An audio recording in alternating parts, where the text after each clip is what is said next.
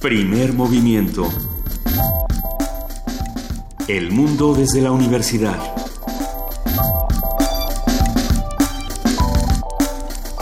Muy buenos días, son las 7 de la mañana con 4 minutos, es 25 de octubre y estamos iniciando con primer movimiento.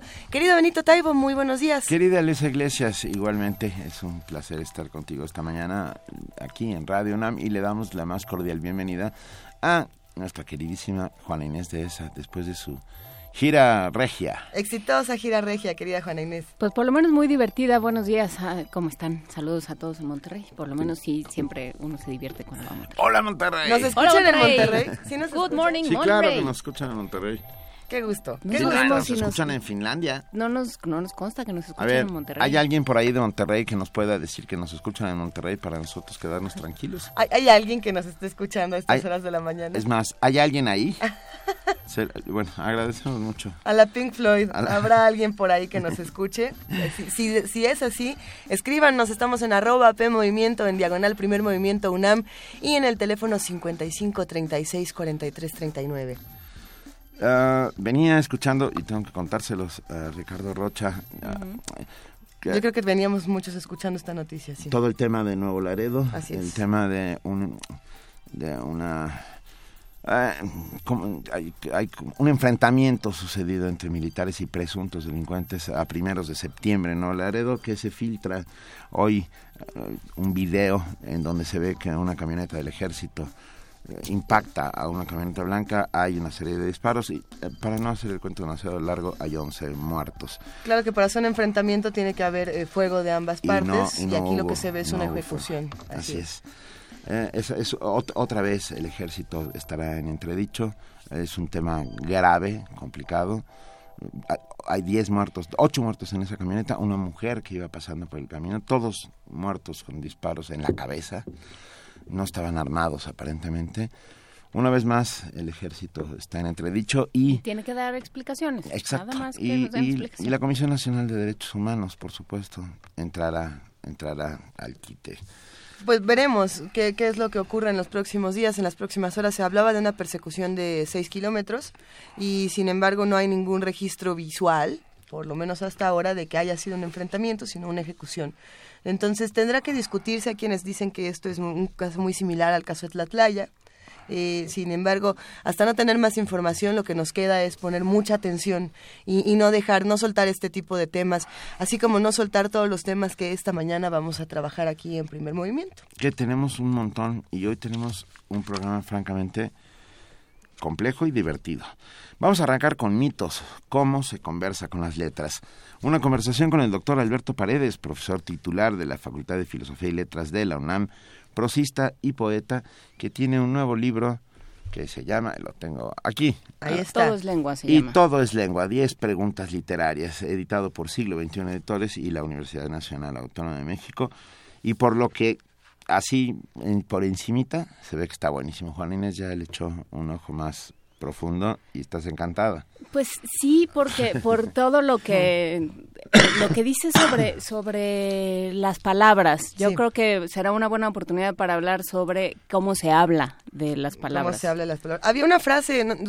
¿será de Cortázar que decía lo que más me gusta de tu boca es la lengua y lo que más me gusta de tu lengua es la palabra? Ah, no Ay, sé, pero no sé, pero Suena, suena como cortasariano, ¿no? Y suena maravilloso. Habría, habría que, esa- era algo así como lo que más me gusta de ti es el sexo, lo que más gusta, me gusta del sexo es la boca, lo que más me gusta de la boca es la lengua y lo que más me gusta de la lengua es la palabra. Creo que es así la frase. La, la busco y en un momento más les digo de quién es.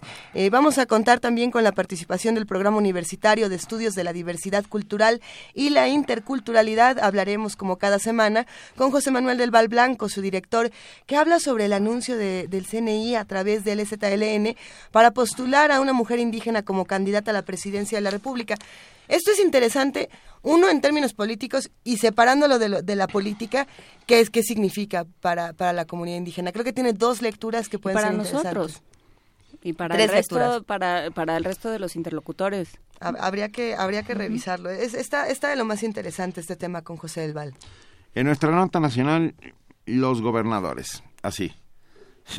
Ustedes saben a qué me refiero cuando digo los gobernadores. Bueno, es que la frase completa en- eh, por el teléfono del doctor Meyer de ayer fue los gobernadores que son un desmadre. Así dijo. Esa esa fue su acotación, ese fue el modificador que le puso a la frase de los gobernadores. Vamos a, te- a- inauguramos con ello nuestros martes de Meyer. Martes cada de 15 Meyer. días. A partir del día de hoy, todos los martes tendremos... No- no eh, todos los martes, uno sí, uno no. Uno sí, uno no, uno sí, uno no. O sea, hoy sí es martes de Meyer. Ok. Hoy es martes de Meyer. Hoy sí es tendremos martes de una conversación con los gobernadores y ustedes pongan el resto, con Lorenzo Meyer, profesor investigador universitario, eh, investigador eh, cuyo interés se ha centrado en la historia política mexicana del siglo XX a la actualidad. Nosotros observamos eh, con cierto eh, con ciertas reservas las crisis migratorias que se dan en Europa y quizá no estamos viendo las que se dan en nuestro propio país y no estamos analizando eh, lo que pasa, los fenómenos que ocurren en México. Es por eso importante que hablemos esta mañana de Haití. En un comentario con la doctora Margarita Vargas, investigadora del Centro de Investigaciones sobre América Latina y el Caribe de la UNAM, eh, vamos a ver qué es lo que tiene que decirnos sobre lo que está ocurriendo Haití, en Haití, cómo se relaciona con, con México. Hablaremos de monodrama operístico, Diálogos en Soledad, una Sí. conversación con la doctora Catalina Pereda, cantante de ópera. Cantante de ópera. Sí. ¿Va a cantar? Creo que no, porque es por el teléfono. O sea, por teléfono, cantando en el baño y en el cantan, teléfono sí, no, no. suena tan bonito. Pues vamos a, vamos a ver qué ocurre. Nuestra poesía necesaria le toca a, A mí. a ti, Juana Tengo, Inés. tengo dos opciones. A ver. No sé todavía. A ver, échate una. ¿Y la otra? ¿No? ¿Son secretas? Eh, O sea, una es la elegía del retorno de Urbina. Por De Luis. Ajá, por aquí de los migrantes. Ok. Y otro por, por el libro de Alberto Paredes. Se me antojó ayer leer a Reyes. Alfonso, ¿En a mí me gusta el Reyes. Sí. Yo voto por Reyes si se vale votar. ¿Se vale Ahorita votar? lo pensamos. Y los que, Entre los Luis Urbina y? Alfonso Reyes, Es que yo voy con... volveré a la ciudad que yo más quiero. Es pues, buena, bueno. Y yo sí. que iba a proponer uno de Thomas Bernhardt, pero ese ya será para otro, otro día, otro día. Qué ganas de meter lío en esta bonita conversación. No, no, bueno, pues sosteniendo. cada quien, pero... vamos ¿Reyes viendo. o Urbina? Ahí vamos decidiendo. Venga, tendremos en nuestra mesa del día Conecta Campus del Pensamiento 2016, una conversación con Enrique Díaz Álvarez, escritor, profesor de Filosofía y Teoría Política Contemporánea en la Facultad de Ciencias Políticas y Sociales de la UNAM, y con Mirna Ortega, secretaria de Extensión de la Coordinación de Difusión Cultural y responsable de este programa llamado Conecta Campus del Pensamiento 2016. Vamos a cerrar primer movimiento esta mañana hablando con nuestros amigos del Programa Universitario de Estrategias para la Sustentabilidad, el antes Puma, ahora pues, y hablaremos con Mireya Imas, su directora que habla sobre estrategias eh, de reciclaje de residuos electrónicos y seguramente ustedes saben que se avecina y se aproxima rápidamente el reciclatrón, así que vamos a eh, los que no saben qué es el reciclatrón, esta es una gran oportunidad para que se sumen a una campaña importante que está realizando nuestra universidad. Eh, nosotros queremos invitarlos a que se queden con nosotros de 7 a 10 de la mañana a través del 96.1 de FM de www.radionam.unam.mx y del 860 de AM. Abrimos esta mañana con una nota. Pero antes decir que gracias a todos los que ya pasaron lista ¿Sí rápidamente. se manifestaron? Sí, rápidamente. Eso. Y, y puedo decir que ya dijeron presente como en la escuela y lo agradecemos muchísimo.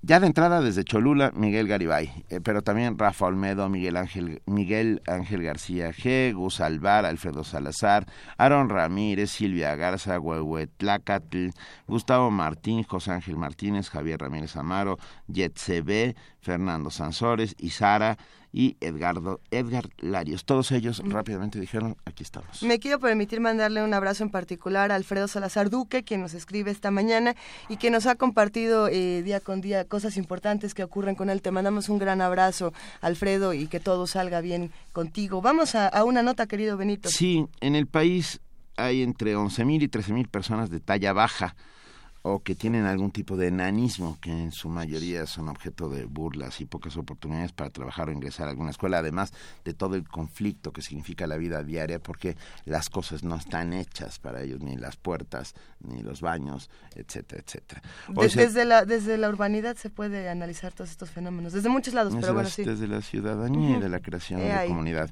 Hoy se conmemora el Día Nacional de Personas de Talla Baja y nuestra compañera Cristina Godínez tiene los detalles. Su aspecto físico les impide muchas veces colocarse en un trabajo. Como estudiantes sufren bullying y en general la sociedad se mofa de ellos. Se trata de las personas de talla baja o que tienen algún tipo de enanismo. De ahí que en aras de generar una cultura de respeto hacia quienes son diferentes por su estatura, el 25 de octubre se conmemora el Día Nacional de las Personas de Talla Baja.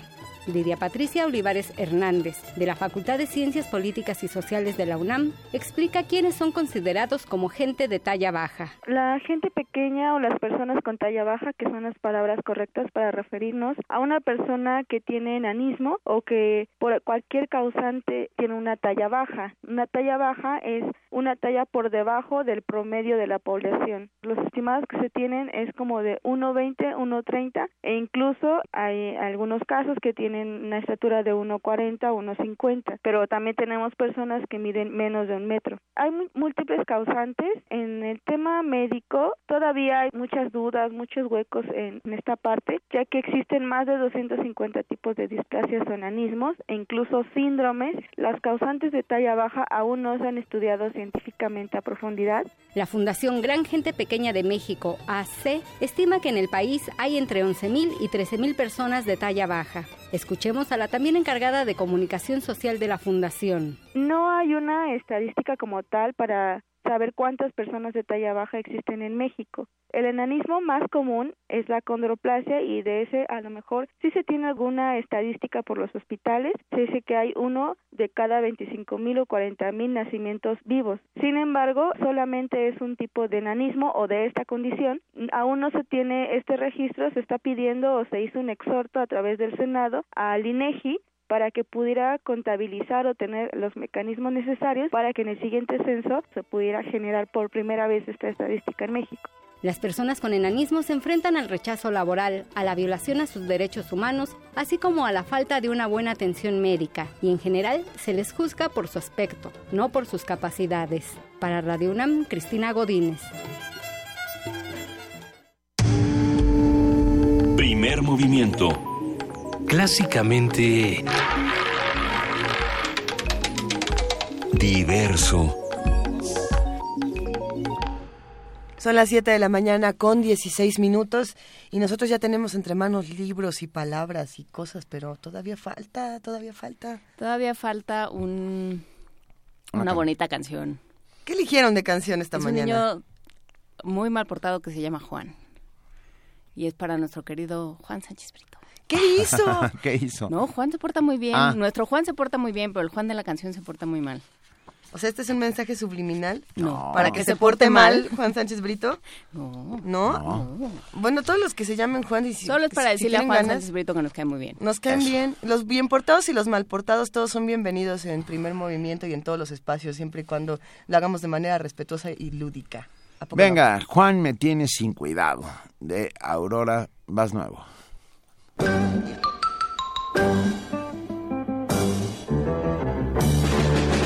Juan me tiene sin cuidado, es un chico más que descuidado. Su abuelita lo reprende para ver si Juan aprende. Juan, te tienes que bañar, Juan, te tienes que peinar. Juan, que estás muy desgreñado. Ah, me tienes sin cuidado. En todo el barrio no hay otro niño igual que Juan, su abuelita lo reprende para ver si Juan aprende. Juan, tú tienes que cambiar. Juan, tú tienes que estudiar. Juan, te van a suspender. Juan, no me hagas padecer. ¡Ah! ¿Me tienes sin cuidado? ¡Ah! ¿Me tienes sin cuidado? ¡Ah! ¿Me tienes sin cuidado? ¡Ah! ¿Me tienes sin cuidado? Juan me tiene sin cuidado. Una tarde se subió al tejado. Su abuelita que lo vio, asustada así gritó. Juan, no seas tan malcriado. Juan, baja del tejado. Juan, debes obedecer. Juan, que te vas tienes sin cuidado. Ah, me tienes sin cuidado.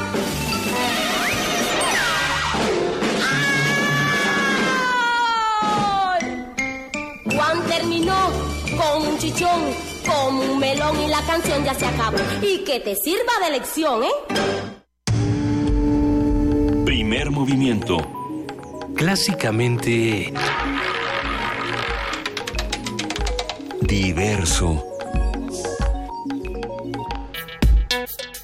Martes de mitos. Un crítico literario habla desde la experiencia, pero partiendo de un conocimiento importante sobre el tema que criticará. Así es ideal que se conjunten la retórica, el ritmo y la lingüística para hacer una crítica literaria objetiva. El poeta, ensayista, investigador y catedrático mexicano Alberto Paredes presenta en su libro Y todo es lengua, 10 preguntas literarias, un interesante conjunto de experiencias, lecturas, ideas e investigaciones en las que resalta su acuciosa labor como crítico literario. En este texto se incluye un recorrido por temas muy relevantes sobre la literatura, desde la invención del alfabeto y la poesía de Pablo Neruda hasta asuntos centrales de la cultura mexicana y la teoría literaria de Jorge Luis Borges. Esta mañana tenemos una conversación con el doctor Alberto Paredes, profesor titular de la Facultad de Filosofía y Letras de la UNAM, prosista y poeta, sobre la crítica literaria, lo que se puede pensar, escribir y pensar. A ver, lo que se puede pensar, escribir y decir sobre la literatura. Alberto Paredes, buenos días, bienvenido. Muy buenos días, queridos amigos Pumas. Apenas está clareando. Apenas está clareando, así Horas es. de hablar de literatura, pero todas serán excelentes. Muchas gracias por días. acompañarnos esta mañana. Claro que sí, con muchísimo gusto. Nuevamente los acompaño. A ver, Alberto, vamos a empezar. Empecemos. Ah, Benito, querido. ¿Qué es y todo es lengua, Alberto? Gracias por la presentación. No. Diez preguntas literarias. En este libro, coeditado por Siglo XXI y la UNAM, se reúnen, de hecho, dos ensayos. ¿Por qué diez? Son diez ensayos extensos sobre temas, cada uno concretos, específicos de análisis literario, precedidos por un breve texto sobre la invención del analfabeto, efectivamente, que es el aperitivo, digamos, y al final otro breve texto de salida, que será el digestivo. Me gustó mucho cómo, cómo presentaron este libro y a un servidor, y usaron ustedes muy correctamente, muy atinadamente la palabra crítico literario. ¿Por qué tantas veces, incluso yo ahora, lo confieso, asociamos la palabra crítico o crítica con lo negativo? No me critiques. Y cuando, y cuando hacemos crítica literaria a Neruda o Borges, ¿quiere decir que estamos buscando sus defectos o limitaciones?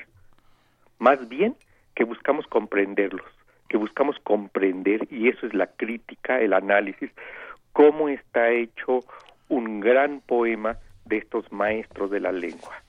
Es eso lo que presenta este libro y, y- y con lo que busca a sus lectores. Y sin embargo, habla también la entrada, Alberto, de eh, crítica literaria objetiva. Y yo no sé si eso, si eso es posible. Yo te planteo ese término para que tú, tú desde tu labor de crítico digas si eso se puede o no. Y esta es la voz de Juanita. Esa es la voz de Juana Inés, sí. Un beso y un abrazo muy, muy cariñosos por tantos años que nos unen, Juana Inés. Tantos años que nos unen, es verdad. Y efectivamente.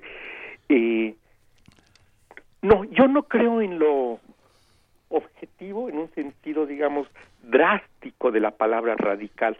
Creo yo que cuando uno es estudioso, sobre todo de humanidades, nunca dejamos de, de ser nosotros y que y que nuestra subjetividad será menos caprichosa si estamos conscientes de ello, si asumimos que es desde gustos y una perspectiva personal que, que estamos intentando comprender al otro. Quizá en las ciencias exactas sea más posible desprenderse, pero también los científicos han tenido una vocación por la cual eh, eligen ser químicos o físicos, en fin. Soy, en efecto, profesor de la UNAM. En el aperitivo del libro, eh, que es una que es un- una presentación absolutamente honesta, digo algo como esto, les leo cuatro líneas si me permiten. Por favor. Gracias, Juanita. Montaigne, siempre el gran ensayista francés, Michel de Montaigne, por supuesto, Montaigne siempre oportuno a mi oído, quien dice, no trazo ninguna línea cierta, ni recta ni curva. Uso esta frase para decir, es el tipo de análisis que viene aquí, no va a ser cierto, no va a haber certidumbres, ni rectas ni curvas. Y ahí sigo yo. En mi caso, yo, Alberto, el apetito de lo otro que nos habla es concentrado, minimalista. Leo muy pocos libros, releo desordenadamente y por sensualismo. Estoy prácticamente seguro que con estas frases publicadas multiplicadas dos mil veces, no me correrán de mi puesto en la UNAM. Pero uno pensaría que no. Si este profesor está diciendo que lee desordenadamente por sensualismo y que cada vez lee menos. Híjole, yo me uno a tu grupo, yo también leo por sensualismo, por aquello que me provoca placer, empatía, gusto, cariño. ¿Y qué, releen los dos? ¿Tú qué relees? ¿Tú qué relees, Alberto? Alberto? Por ejemplo, estos autores. Borges siempre regresa uno a Borges. El ensayo que, que está aquí que me honra mucho porque de, de hecho los derechos de autor del ensayo sobre Borges pertenecen a la revista de la Universidad de Burdeos llamada Boletín Hispánico, Bulletin Hispanic, fue el resultado de aceptar que después de muchos años de estar leyéndolo había un ensayo que no que no había yo identificado que existiera sobre Borges en donde se dijera Borges además de un señor, de un escritor, de toda una obra, es un género literario. Mi ensayo se llama Género Borges. ¿Qué características comunes, frecuentes, que todos los aficionados a Borges identificamos como señas de identidad, sea que le estemos leyendo un cuento, un poema, un ensayo o incluso las entrevistas que ahora están al aire en una serie de, medios de la, de la red. Hay un género que se llama Borges lo escribía ese señor.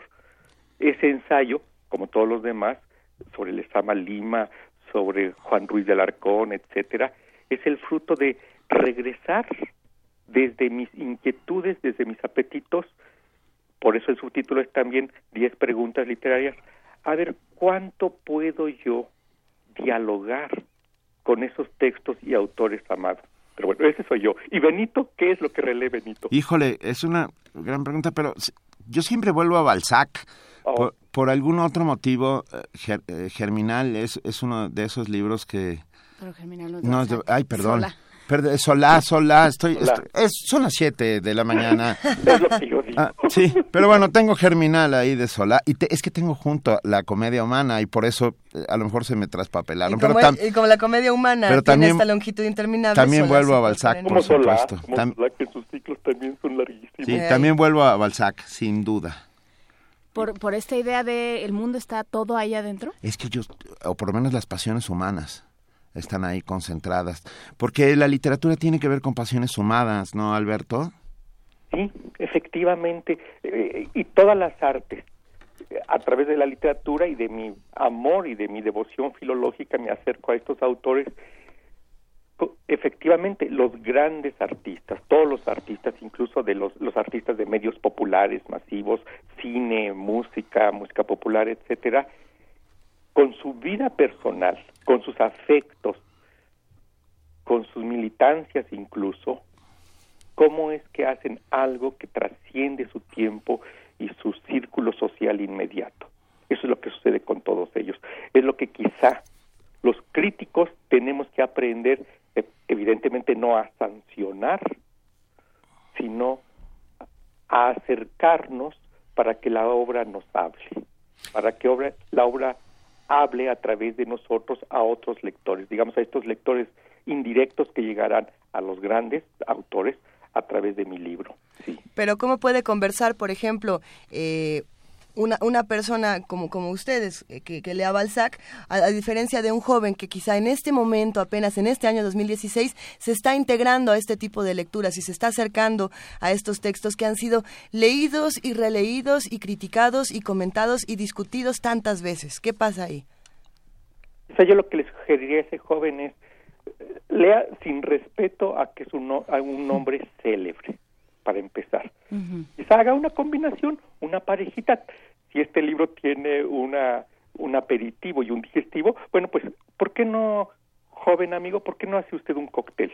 ¿Qué le está gustando leer sobre su sociedad? Porque esperemos que algo, y, y si dice el nombre de alguno de nuestros grandes autores mexicanos recientes de crónica, digamos, qué maravillosa escuela la mexicana de Monsiváis en adelante, Sergio González Rodríguez, Elmer Mendoza, etcétera, nuestros novelistas de temas candentes sobre las situaciones de Ciudad Juárez, de la marginación indígena, yo le diría, lea eso y sin perder el contacto, el sabor, pase al azar a una novela de Balzac o de Solá y olvídese de que esos personajes son franceses y del siglo XIX. Reencuentre lo social que esos autores también supieron ver y la maestría para manejar los personajes, para hacerlos mover, para vivir sus conflictos. Es lo que le diría, haga un cóctel. No, nos, nos, gusta. Ah, Vamos a hacer un cóctel sin dudas. Pero, Alberto, me quedé pensando, ¿un, un crítico lee distinto al, a cualquier otro lector? Quiero decir... O sea, ¿Se echa a perder para siempre? ¿Se echa a perder para siempre o, o, o, o sigue disfrutando lúdicamente? Eso también le pasa a los escritores, ¿no? Que ya cuando escriben se echan a perder. Lee, lee, lee en contexto, por ejemplo, uh, se brinca... O, Leen a otros autores en un autor que están leyendo. Exacto, o, encuentra referencias que los demás no encuentran ustedes lo saben muy bien desde, desde vuestro seno familiar, además, cada uno de ustedes dos, Benito, Juana Inés, sí, nos echamos a perder para siempre, aceptémoslo. Prim, pero nunca perdemos, eh, esperemos, nunca perdemos el placer. Nos echamos a perder porque no buscamos nada más encontrar en la narrativa qué le pasa al personaje o en poesía eh, de qué está hablando el poema, sino que leemos las palabras. También a través de las traducciones. Yo recuerdo compañeros a lo largo de la carrera que decíamos antes de poder leer en el original, por ejemplo, estos grandes franceses, yo creo que debe ser mejor la traducción en la editorial fulana que en la editorial perengana. Se lee mejor, está menos menos forzado, suena menos antiguito, suena más actual. Entonces sí, nos echamos a perder porque leemos el fraseo sean novelistas, ensayistas, cuando vamos al teatro, también estamos escuchando las frases que dicen los personajes a través de los actores. Y eso debe de seguir siendo un placer, tiene que serlo. Como críticos, como profesores, ustedes en los medios universitarios de comunicación masiva, debemos de comunicar eso, el placer de detenernos, de aquilatar el fraseo. Eso es maravilloso. Por supuesto, y es maravillosa también la, labor de tercería que se puede hacer y, que, y que tú haces desde diferentes frentes, Alberto Paredes, desde la, la, eh, clase, digamos, desde la academia eh, convencional de todos los días y desde este, este lugar también de enseñanza y de aprendizaje que es la crítica literaria, que es la palabra impresa. ¿Cómo, cómo cambian estos dos, estos dos enfoques?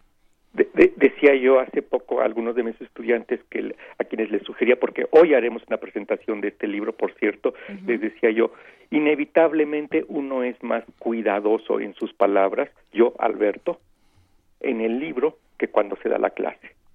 Es la diferencia entre la espontaneidad, que por supuesto tiene su sabor, su placer, el estarse viendo a los ojos esos muchachos que confían en mí para inscribirse como su profesor, esa espontaneidad que tiene la calidez humana inmediata, o, por el otro lado, cada cosa tiene sus ventajas, el poder regresar a estos ensayos una y otra y otra vez para hacerlos no más estudiados, al contrario, más fluidos, como los actores. Uno simula ser espontáneo cada vez mejor. Claro, cada vez sale más, más bonita la espontaneidad. Y hablas también de, en algún momento, cuando hablas de Juan Ruiz de Alarcón y de la, lectura que hace Reyes y la reivindicación como mexicano que hace Alfonso Reyes de, de Juan Ruiz de Alarcón, de alguna manera del idioma como construcción de patria, de Iberoamérica como una gran patria a la que une el idioma. El, el, ensayo que está que está ahí que se llama también con discusiones literarias se hacen países es dedicado a la idea de mexicanidad en de Juan Ruiz de Alarcón, en Alfonso Reyes y en otros críticos magistrales como Pedro Enrique Sureña, ese ensayo me trae recuerdos muy cálidos porque me lo me impuso elegir algún tema, no el tema, don Federico Álvarez Agarregui, este excelente y extraordinario hispano-mexicano que le debemos al exilio republicano. Gran maestro. un, eh, un maestro. Generosísimo maestro Federico en algún momento se comunicó conmigo y me dijo, tienes que escribir un ensayo cuando venían los bicentenarios, eh, recordemos del año 10, bicentenario de la independencia, centenario de la revolución, y yo le dije, es que lo mío no es la sociología literaria, lo mío es la lectura literaria estrictamente, y me dijo Federico, no, no te estoy preguntando, escribes un ensayo y seguramente va a ser bueno, pero lo vamos a tener que discutir. Entonces, a partir de afectos, de mis desórdenes, recordé un texto que yo tenía en mi biblioteca personal. Antonio Alatorre, ese ensayo suyo era de 50 años atrás, había escrito una revisión de todos los que habían empezado, de estos grandes nombres, Enrique Sureña, Alfonso Reyes, etcétera, a hablar de mexicanidad en Ruiz de Alarcón, y mi ensayo empieza diciendo, Ruiz de Alarcón es un autor del siglo XVII. Eso se llamaba Nueva España. Claro, no era México. Él era un nuevo hispano. Si tengo bien entendido, le decía yo a Federico en los primeros correos, 1810 es el grito de Dolores y 1821 Iturbide declara a México un imperio independiente de la corona española, todavía no una república. Entonces, ¿cómo se puede ser mexicano? Ahí lo que yo vi que podía hacer, retomando todo esto, fue releer a esos grandes ensayistas que de una manera deliberada empezaban a pasar de la, en sus ensayos de la palabra novohispano a mexicano para decir en breve el carácter de la mexicanidad se está ya anunciando en Juana Inés de Asbaje, Tocaya, y en Juan Ruiz de Alarcón. Ya se está anunciando, ya se está prefigurando.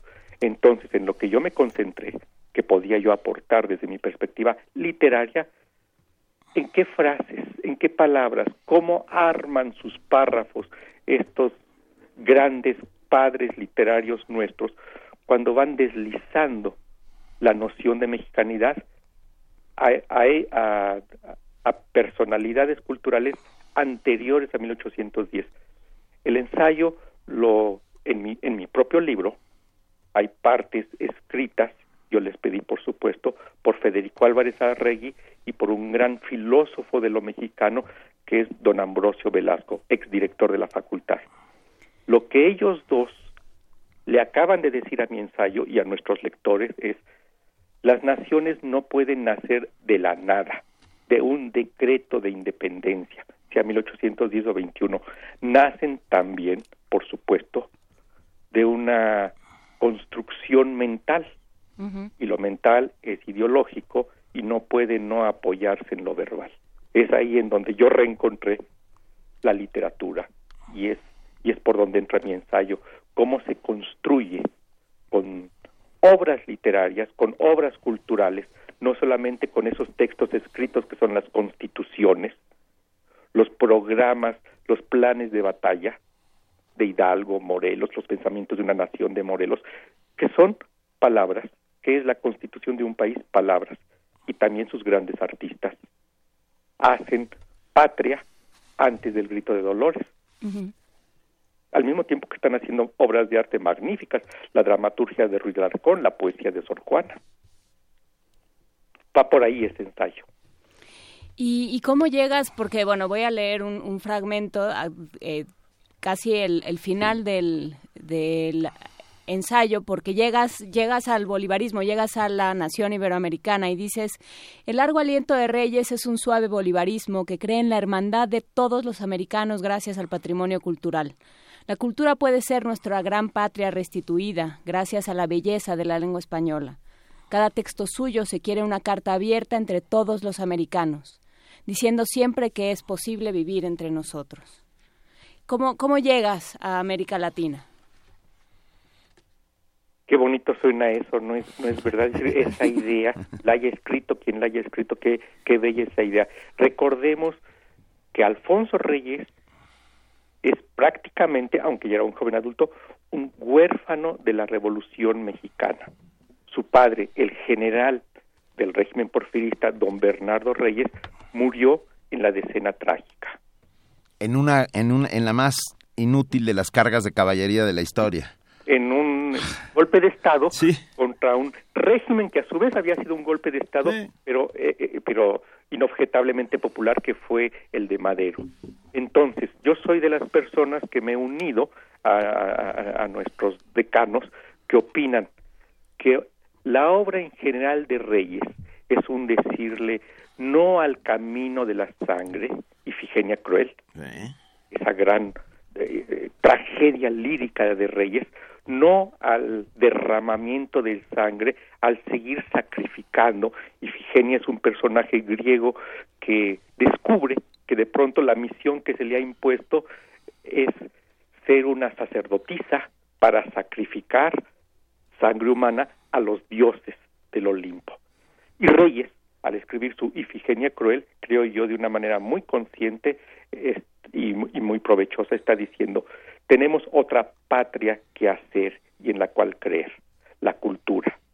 Y él era un gran eh, heredero en este sentido de la filosofía de Simón Bolívar, la lengua debe de unirnos. Recordemos que el movimiento literario anterior, es decir, el modernismo, había creado una enorme polémica, sobre todo en, la, en el país cuna de nuestra lengua común, que es España. El modernismo es básicamente hispanoamericano y en España hubo escritores que inmediatamente asimilaron esa, ese viento fresco para tratar la lengua, pero también hubo muchísimas resistencias por la generación anterior hispana. Después, eh, eh, Reyes era un joven cuando el modernismo. Seguramente algo se habrá combinado en él para proponer a lo largo de toda su obra, conforme él se fue volviendo uno de los decanos de la lengua, respetadísimo en España y en toda Hispanoamérica, desde la cultura, desde la lengua que tiene que seguir siendo común, tenemos algo mucho mejor que ofrecerle a nuestras conflictivas repúblicas, que recordémoslo, toda la primera mitad del siglo XX, de los dos lados del Atlántico, hubo crisis guerreras que siguieron militares, que siguieron derramando sangre. Frente a eso, es un maravilloso refugio y país, el decir, las obras culturales nos unen. Es, es algo que creo yo que estoy como tercero efectivamente tratando de retransmitir para regresar a aquellos grandes autores en a través de mi libro. Estamos muy eh, escuchándote aquí absortos. Ah, me quedé pensando en las memorias de bodega y cocina, que, que tal vez sea una de mis partes preferidas de Reyes, ¿no? Porque también podía divertirse y también encontraba en las palabras eh, la, manera de, contar al mundo y de contar a lo que a lo que sabía el mundo, ¿no? Y, las burlas veras también. Ah, bueno, por supuesto. Eh, todos los autores, cuando, en algunos minutos antes ustedes me preguntaban, ¿y qué le diría uno a un joven ahora de cómo, cómo le haría uno para acercarlo a Zola o a Balzac? Y yo también pensaba, perdiéndole el respeto a estos autores, que no sean marmorios, acercarnos por el placer, como digo en la, en la entrada de mi libro. Sí, eso, eso es extraordinario, que uno vaya por el placer a la cultura, no por la importancia cívica, digamos, sino por el placer. Y es sólo así que la lengua va, va a ser transmitida una vez más como un hecho vivo y, y con potencia a las siguientes generaciones, donde habrá nuevos rockeros, raperos, escritores, cronistas sociales, poetas sociales, poetas líricos, solo así, desde ese grado de identificación, siempre subjetiva, pero al servicio de los demás. Alberto, me quedo con una cosa en la cabeza, que es, eh, ¿Qué lectores debemos construir o cómo nos debemos construir como lectores? ¿Cómo deberíamos ser como lectores? Yo ahí recuerdo a uno de mis ídolos hispanoamericanos, Julio Cortázar, siempre libres.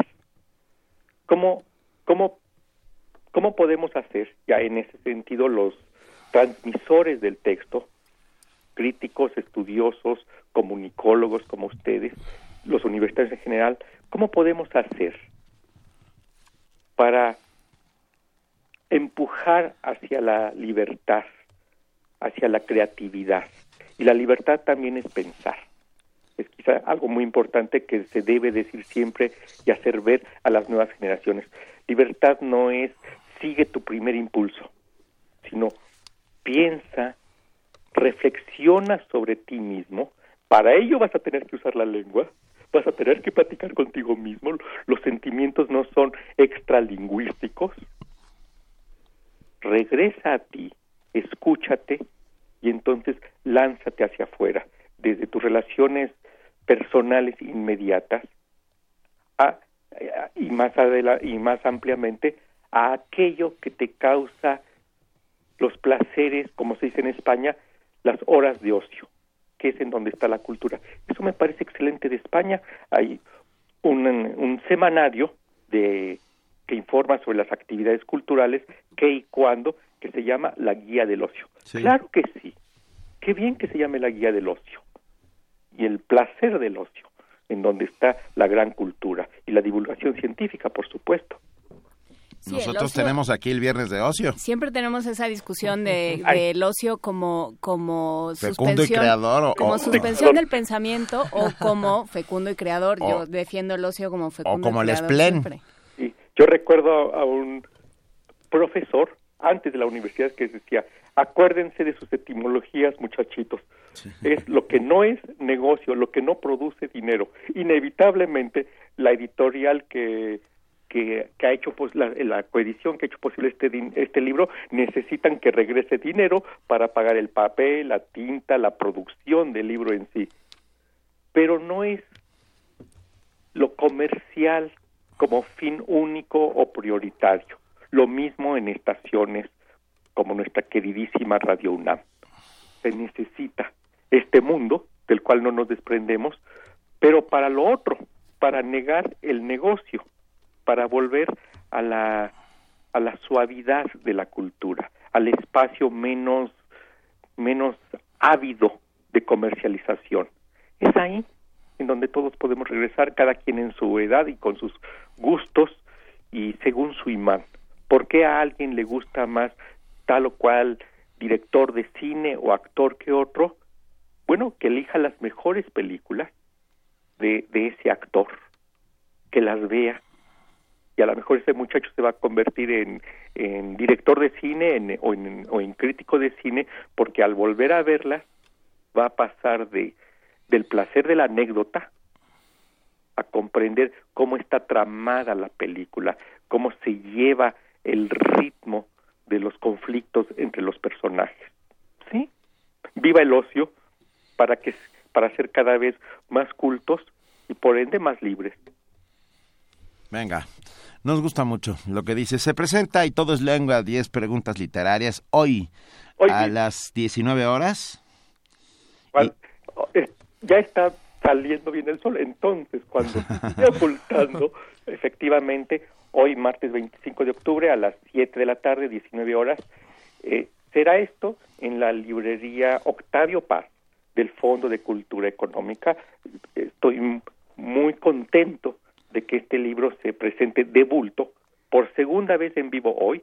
Ahora estamos en vivo a través de a través de Radio UNAM querida y en la tarde a las 7 de la tarde en la librería Octavio Paz de Miguel Ángel de Quevedo, recuerden todos, está entre Universidad e Insurgentes en ese corredor de librerías. Y vas con dos mosqueteros, ¿no? Tengo dos padrinos de lujo, que es otro gran placer, estos amigos, estos maestros, ambos miembros de la Academia Mexicana de la Lengua, que son don Adolfo Castañón y don Felipe Garrido.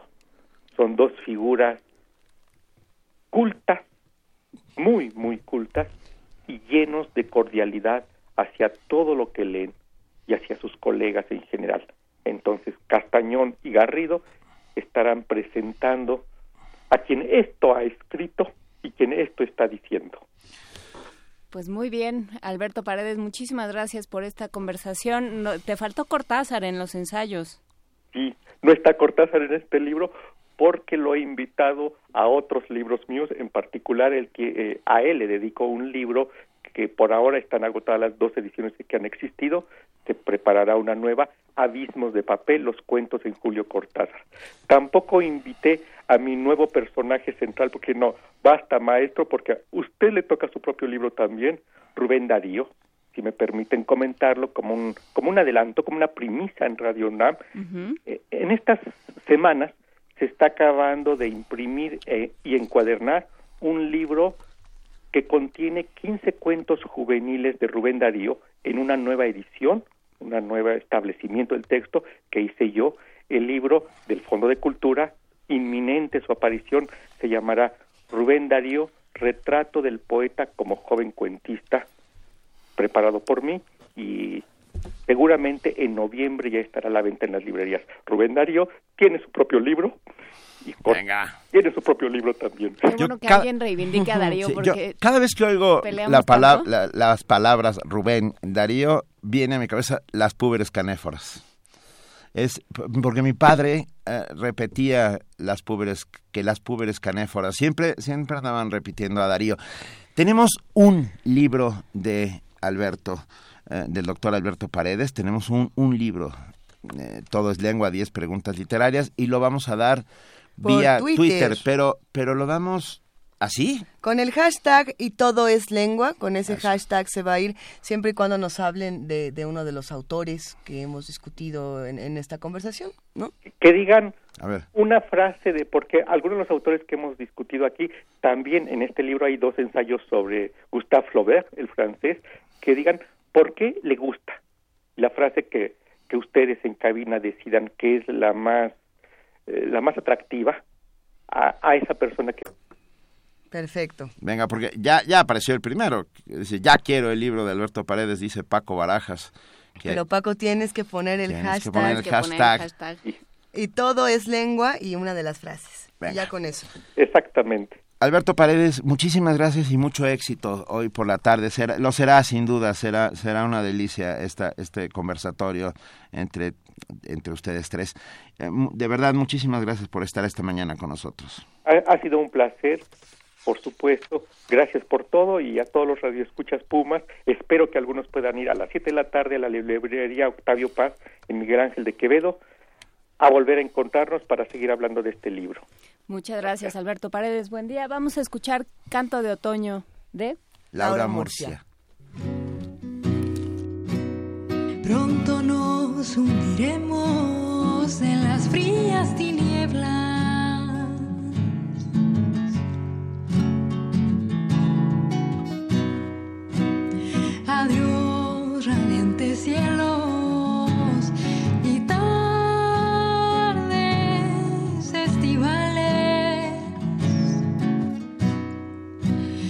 Escucha ya ese ruido entre fúnebres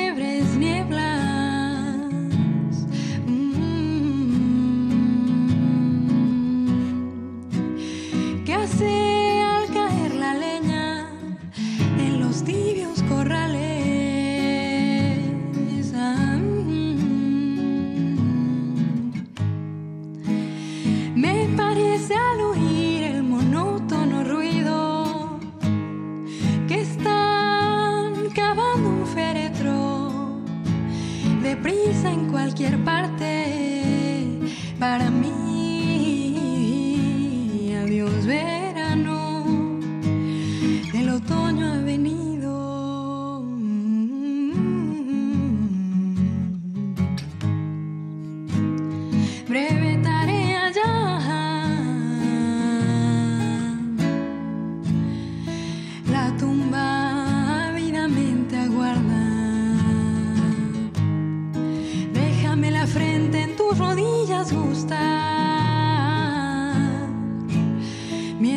Señor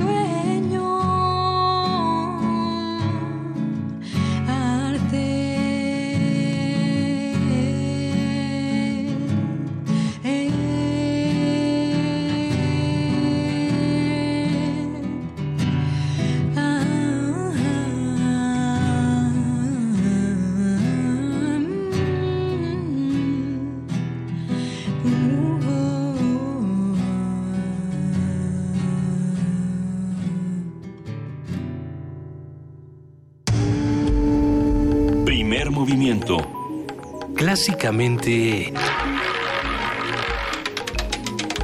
Incluyente. Son las 7 de la mañana con 55 minutos y nosotros tenemos algunas notas que compartir con ustedes. La normalización de la prostitución reafirma un neo- neoliberalismo sexual, lo que puede repercutir en el propio concepto de ser humano. Ok, vamos a ver de qué se trata todo esto. En la Tengo UNAM. miedo. Bueno, A ver, vamos a verlo. o- ¿otra Desde la universidad se analiza este tema y, y nuestra compañera Dulce García tiene los detalles. Vamos a escucharlo a ver qué, de qué se trata.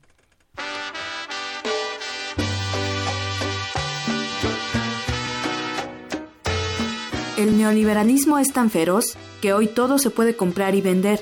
El único límite que se permite es el libre consentimiento de las personas.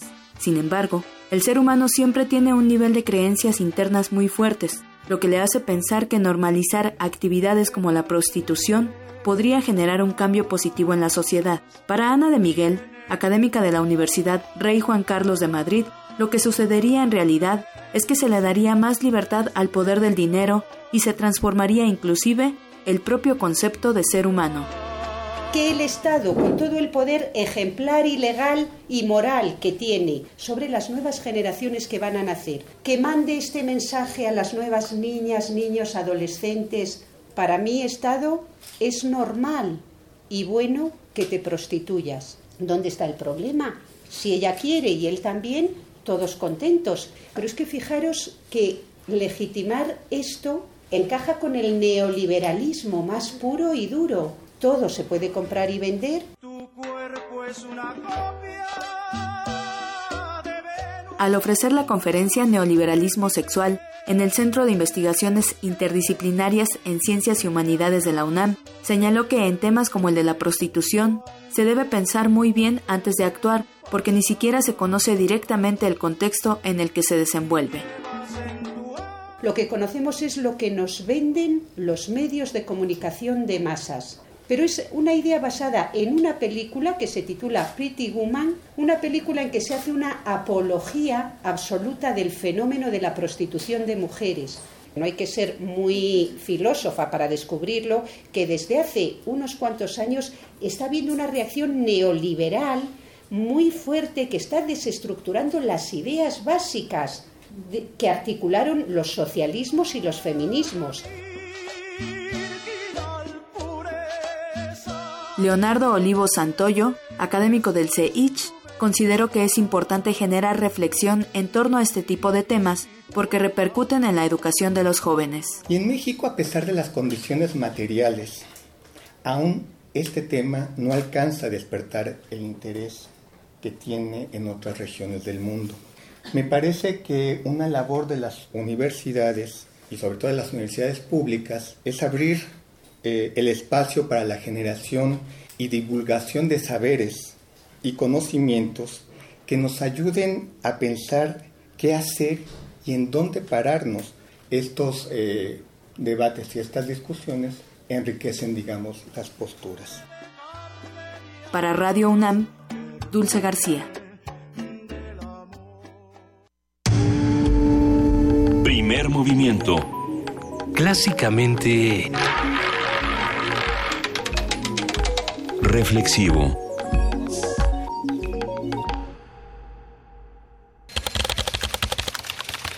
Corte informativo. La UNAM.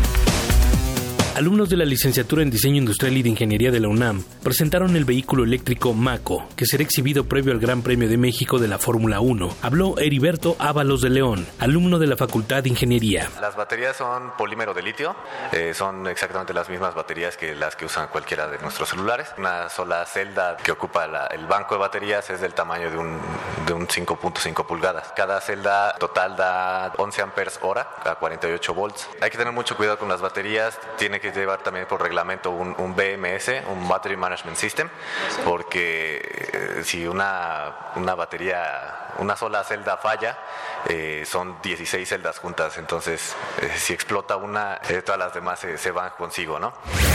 El Consejo Universitario de la UNAM analizará hoy la aprobación de la licenciatura en neurociencias. En caso de ser aceptada, sería la carrera 118 que ofrece nuestra institución.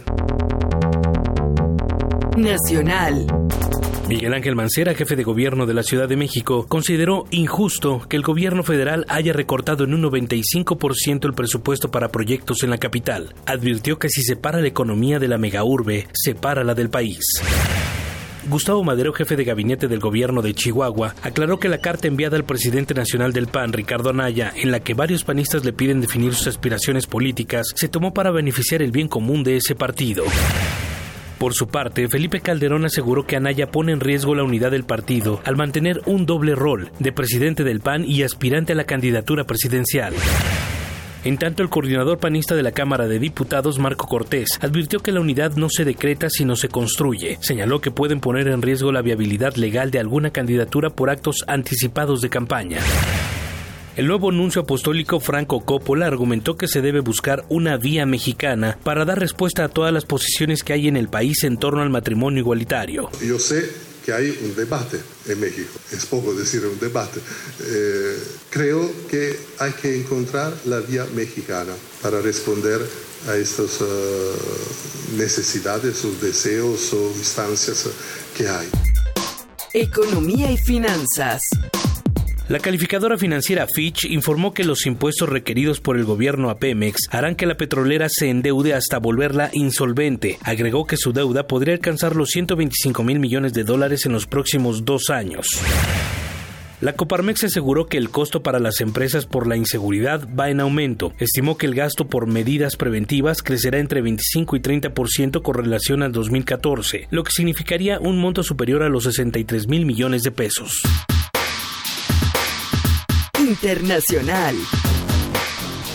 El presidente de Venezuela, Nicolás Maduro, se reunió en el Vaticano con el Papa Francisco. Le di las gracias a nombre del pueblo de Venezuela por todo el apoyo para que por fin, definitivamente, se instale una mesa de diálogo en Venezuela entre los distintos factores de la oposición y el gobierno legítimo y bolivariano que yo presido cosa que debe estar sucediendo en Caracas hoy, luego de múltiples contactos, reuniones y trabajo.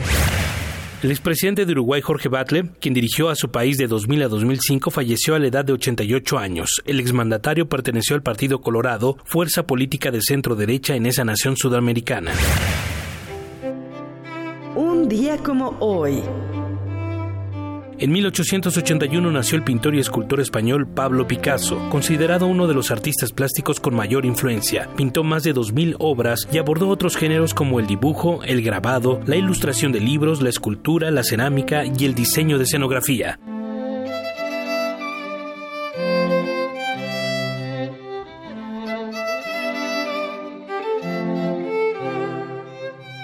Hasta aquí el corte en una hora más información.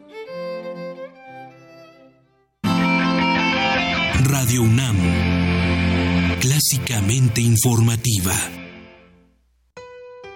Abrir puertas. Perder el miedo. Abrazar lo nuevo. Aprender. Especializarte. Basta que quieras dar el paso. Atrévete con los cursos y diplomados que la UNAM tiene para ti. Ingresa a docencia.tic.unam.mx y lánzate a una nueva aventura que cambiará tu vida. Vive plenamente tu vida digital. Dirección General de Cómputo y de Tecnologías de Información y Comunicación, UNAM.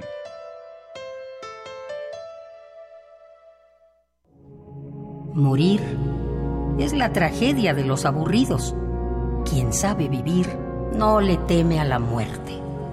Radio UNAM te invita a los lunes de teatro con la obra La muerte alegre, Arlequinada de Nikolai N. Efreinov. Todos los lunes de octubre a las 20 horas en la sala Julián Carrillo de Radio UNAM. Adolfo Prieto 133, Colonia del Valle. Entrada libre. Queda inaugurado oficialmente el Parque Central. Hola, ¿a qué hora lo inauguran? No, ya cortaron el listón. Pero si usted no vive aquí. Pero vivo aquí hace años. Bueno, damos por terminada esta junta vecinal. Hola vecina, vengo a la junta. Fue a las dos, pero solo para colonos.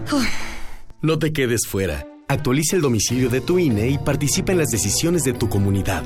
Ahora que actualicé mi domicilio, decido lo que le conviene a mi comunidad.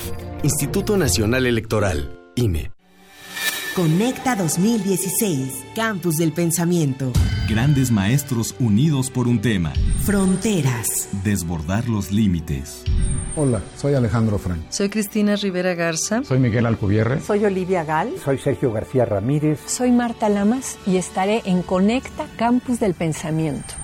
Jueves 27 de octubre. Sala Miguel Covarrubias del Centro Cultural Universitario. A partir de las 18 horas. Entrada libre. Cupo limitado. Inscríbete en www.conecta.unam.mx. Invita la Coordinación de Difusión Cultural de la UNAM. Shakespeare y Cervantes viven cuatro siglos de mitotes, un homenaje a dos grandes de la literatura universal a 400 años de su muerte. La Corrala del Mitote en la UNAM del 1 al 30 de octubre. Más de 40 espectáculos, teatro, música, literatura. Entrada libre, Centro Cultural Universitario, Estacionamiento 3. Para mayores informes, consulta www.teatro.unam.mx. La Feria Internacional del Libro Infantil y Juvenil creció y se muda al Parque Bicentenario, Avenida 5 de Mayo 290, San Lorenzo Tlaltenango, Ciudad de México, del 11 al 21 de noviembre. Entrada libre. Alemania y Colima, invitados de honor. Más información en www.gov.mx diagonal cultura. Secretaría de Cultura, Gobierno de la República. Este programa es público, ajeno a cualquier partido político. Queda prohibido el uso para fines distintos a los establecidos en el programa. Dejar huella en cada aula de la UNAM es un deber de un verdadero Puma. Deja tu huella y apoya Fundación UNAM a de cara a miles de universitarios. Súmate 5340-0904 o en www.funam.mx. Contigo hacemos posible lo imposible. Porque el alcoholismo es una cuestión de salud y no de vergüenza. Soy mujer y soy alcohólica. La enfermedad del alcoholismo no respeta edad, sexo ni posición social. En Alcohólicos Anónimos somos hombres y mujeres con una nueva vida, vida que deseamos compartir. Asiste a AA, encontrarás respeto y comprensión. Para mayores informes en cualquier punto de la República, acude al grupo de tu comunidad. Corporación de Servicios Tradicionales de Alcohólicos Anónimos, Sección México, 5705-5802, servicios gratuitos. Primer movimiento. Clásicamente... Diverso. Son las 8 de la mañana con 8 minutos y ya tenemos en la línea al maestro José Manuel del Val Blanco, director del Programa Universitario de Estudios de la Diversidad Cultural y la Interculturalidad. Querido José Manuel, un placer que estés con nosotros como siempre. ¿Cómo están? Buenos días. Muy buenos días. Seguimos en esta importantísima discusión acerca del anuncio del, del Consejo Nacional Indígena a, a, a, través del EZLN para postular a una mujer indígena como candidata a la presidencia. Es, exactamente, sí. Bueno, seguimos. Eh, lo eh, Es importante ver que este anuncio está en el documento original eh, es, es, la continuación de aproximadamente 29 conflictos que tienen los miembros del Consejo Nacional Indígena, no, no propiamente el ZLN, mm. en todas las regiones del país, ¿no? O sea, la ofensiva ahorita sobre ellos es brutal, es descomunal, ¿no? Es, es casi, yo creo, es, es un acto de sobrevivencia el hecho de decir, estamos aquí, ¿no? Estamos aquí y, y vamos a participar, ¿no? y ahora lo que vamos a hacer es la estrategia de participación es esta no es así como que todas las regiones empiecen a, a empoderarse y tomar sus, sus, sus problemas y empiecen a pensar en la posibilidad de esto de tener una candidata indígena no que es simbólico evidentemente de alguna manera no o sea no no nadie sabe si realmente el, al, los zapatistas y el CNN van a hacer el procedimiento de encontrar las ocho mil no que que se necesitan este ochocientas mil firmas no para que. Para que puedan ser reconocidos como asociación política. Todo este proceso de, de legítimo. Yo creo que no que lo importante realmente es el proceso organizativo que se está dando y la alianza que se está dando entre ellos en términos de este proceso brutal de despojo no es que estamos frente a un momento clave en el despojo de los pueblos indígenas, ¿no? Toda esta lógica de las eh, eh, estas eh, unidades especiales de atención uh, por le transfieren al, a los em, empresarios para que desarrollen las regiones, etcétera, etcétera, es un es una especie de, de, de, momento colonizador, ¿no? Brutal, ¿no? Sobre los pueblos indígenas, ¿no? En 10 o 15 años esto implicaría el despojo completo de los pueblos indígenas de México, ¿no? Y además con esta lógica de despojo que hemos hablado ya, que he comentado yo, que si el capitalismo se desarrolla, pues es por asociaciones, ¿no? No hay ninguna asociación con los pueblos, ¿no? No hay ninguna asociación con los dueños de los territorios, no hay ninguna asociación con los, si no hay leyes para despojarlos, ¿no? Leyes para que supuestamente los defienden, pero en el fondo no, no los defienden, ¿no? Toda la teoría está de la ley de consulta y todo este tipo de cosas. Eh, eh, se ve el proceso político, saltan los zapatistas y resulta que hay indios en México, ¿no? Eh, pero ya pasó tres días, pasó una semana y ya seguimos en lo mismo de siempre, la corrupción del Estado y la corrupción y la corrupción y los corruptos y luego todas las estrategias de los corruptos para proteger a sus corruptos, ¿no? Es una cosa así inaudita la, la que está en México en este momento. Entonces los pueblos indígenas sí están en una condición, pero grave, grave verdaderamente, ¿no? O sea, el atentado de las empresas, etcétera, y, los regalos y todo este tipo de, fenómenos, ¿no? Entonces, aparte el, aparato político tradicional, los partidos políticos reaccionan, algunos con sorna, ¿no? Algunos con, con casi con, con, con, ofensas, ¿no? un panista ahí diciendo que sí, que, que, que si fuera la triple alianza, que entonces sí hubiera un presidente indígena, pero que ya México no es eso. En fin, desde estos niveles, ¿no? Hasta los que dicen es contra nosotros, ¿no? O sea, ¿qué, cómo nos va a afectar a nosotros esto? En términos de proyectos de poder. Y el zapatismo no es un proyecto de poder, es un poder de, resistencia, evidentemente. Entonces, este es en la lógica que yo digo que, que, que se establece el, el, llamamiento samatista, ¿no? O sea, haciendo política como siempre, ¿no? Porque además dicen, no, no es que antes no eran políticos. ¿Cómo no? Claro, son políticos, declararon la guerra al Estado mexicano y han seguido toda una estrategia política, evidentemente. ¿Por qué? Porque los pueblos indígenas participen en, en, en la construcción de México, ¿no? No sean un poco nada más los despojados de la construcción de México, ¿no? Entonces yo lo que veo es que no entendemos, ¿no? Y no entendemos que no entendemos, pero no solo el presidente, sino todos, ¿no? O sea, estamos todos un poco en, ese mismo no entender que no entendemos lo que está pasando, no entender a lo que están planteando los zapatistas, no los escuchamos, ¿no? No, no escuchamos, sino nada más vemos, eh, eh, agarramos alguna idea de lo que plantean ellos y esa la convertimos en la que nos interesa y en la que vamos a dar respuesta, ¿no? Pero no dan respuesta a ninguna de las otras cuestiones, ¿no? Las mineras, las carreteras, todo, ¿no? Todo por encima de ellos, ¿no? Contra ellos. Por supuesto, José Manuel, y perdón, pero acaba de, nos acaba de, mandar uh, Risco. Risco es nos, nos reenvían un Twitter. Nos reenvían un Twitter de Risco que, que es un texto que salió el domingo 23 de octubre en la jornada, donde el representante del PAN ante el Instituto Nacional Electoral, Francisco Gárate, calificó de ocurrencia y disparate la propuesta del Ejército Zapatista de lanzar una candidatura presidencial indígena. Pero ahí te va el texto para, para que acabes de...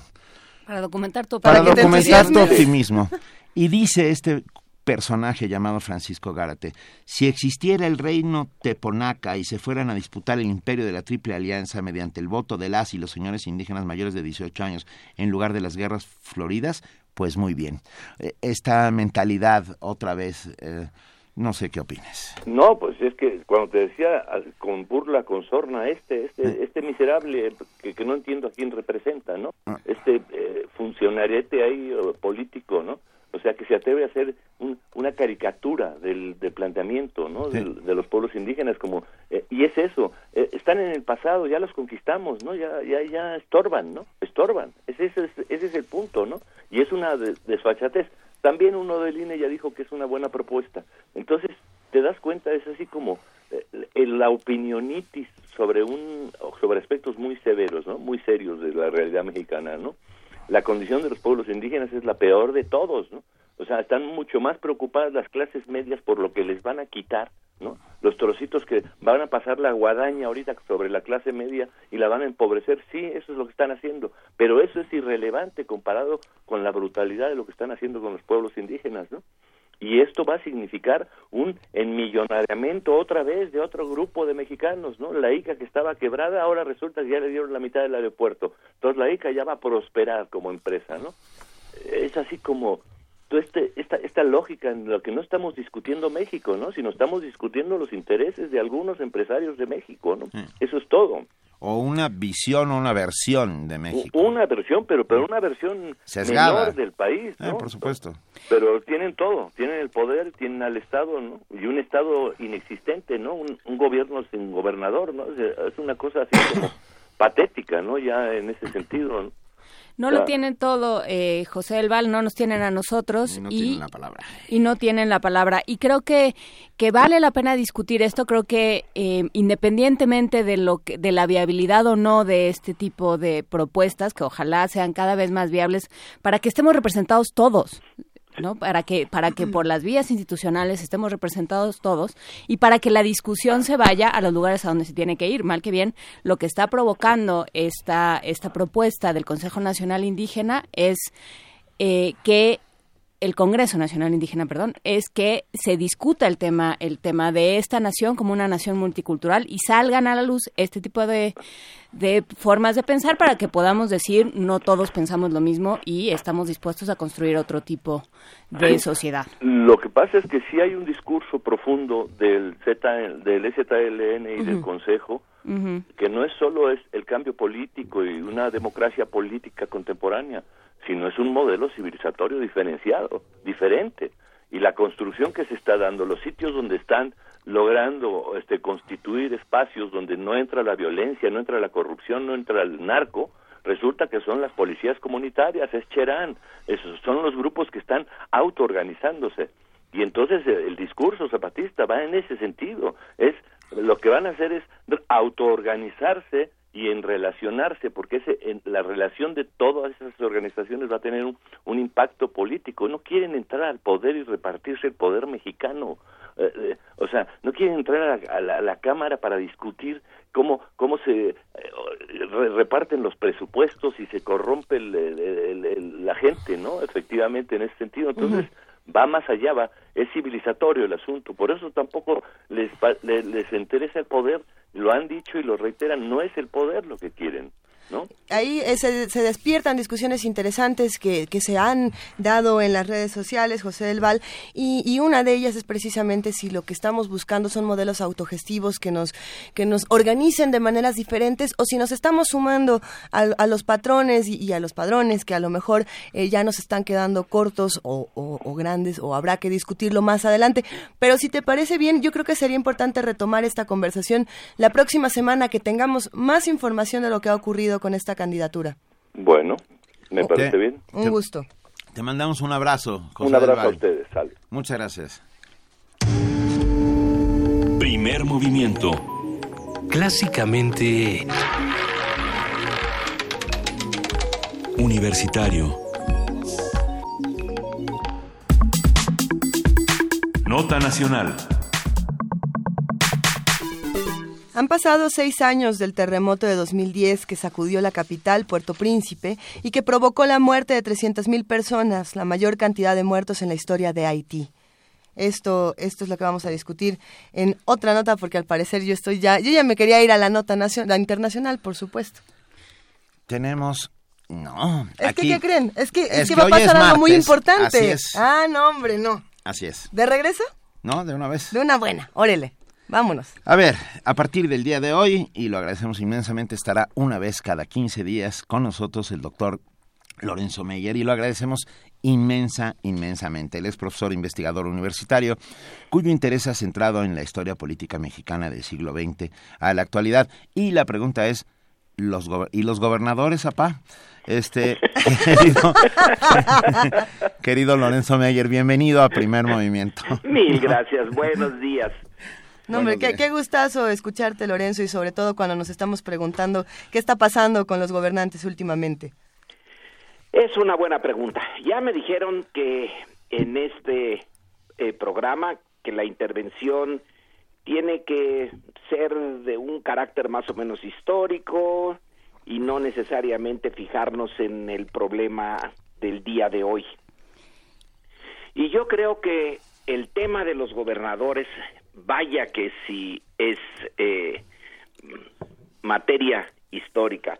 En el siglo XVIII, cuando los Borbones rearreglan la administración de su reino por acá en América, eh, bueno, lo hacen a la francesa y ponen ya encargados profesionales de las diferentes regiones, en este caso de la Nueva España. Luego, cuando viene eh, la vida independiente, este México es un desastre. No estaba preparado para ser una nación independiente, no era una nación, era una parte de un reino enorme de ultramar de España y desde luego tampoco tenía un Estado, tenía las instituciones heredadas de, la colonia. Y en, el poder, el poder se vuelve mucho poder local ante la caída del eh, centro, se vuelve sobre sí misma la región y bueno, ahí tenemos o gobernadores o caciques o las dos cosas eh, juntas, es la lucha entre quienes quieren eh, centralizar el poder para crear el Estado, para crear la nación, y quienes insisten en la, el poder local que debe ser el eh, primordial. Y ahí se va una buena parte del siglo XIX, en algún momento hasta, eh, bueno, casi son independientes los estados. ¿Alguno de ustedes se acuerda de una novela que a mí me gustó mucho cuando era yo este eh, adolescente, esta de Luis G. Inclán, Astucia. Uy, sí. yo sí, Lorenzo Meyer, ¿cómo estás? Bueno, a mí me gustó mucho porque yo vivía en una granja entonces y es una novela muy de campo, ¿no? Pero ahí uno de los personajes centrales, o el personaje central, eh, Lorenzo Cabello, se hace gobernador de Michoacán sin que las autoridades de la Ciudad de México se enteren. Y eh, aparentemente es un perfecto gobernador, hace las cosas bien, no se roba nada, eh, ve por el bien de todos, pero cuando ya empiezan a molestarlo desde el centro, porque, pues, ¿quién es ese gobernador de Michoacán? Entonces él simplemente desaparece. Un buen día ya no quedan más que los rastros de su ropa y no vuelve jamás. Pero es interesante que, eh, al menos en la novela, en ese México del siglo XIX, alguien pueda ser gobernador sin que en el centro se enteren. No, no, ¿no estás hablando de Veracruz, Lorenzo? Exactamente. Estoy hablando de Veracruz y de otras partes. Eh, el siglo XX tiene una presidencia fuerte eh, de Cárdenas en adelante y un control sobre los gobernadores. No quiere decir que fueran ni democráticos ni honrados no, Simplemente no que eh, no le causaban problemas al presidente, ¿verdad? Uh esa era su, su labor era esa. Ustedes, bueno, hagan lo que quieran hasta un cierto punto, sin que me eh, alboroten el, el gallinero. En cuanto me lo alboroten o en cuanto ustedes políticamente hagan alianzas y cosas que no me convienen, miren, los despacho. ¿Y cuántas veces vimos caer gobernadores que es que el Congreso local, que no servía para nada, le, les eh, movía el tapete y ponía un gobernador nuevo?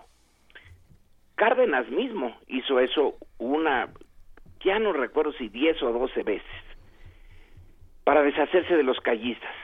Y Salinas también eh, tiene un récord de destruir gobernadores, eran muy disciplinaditos.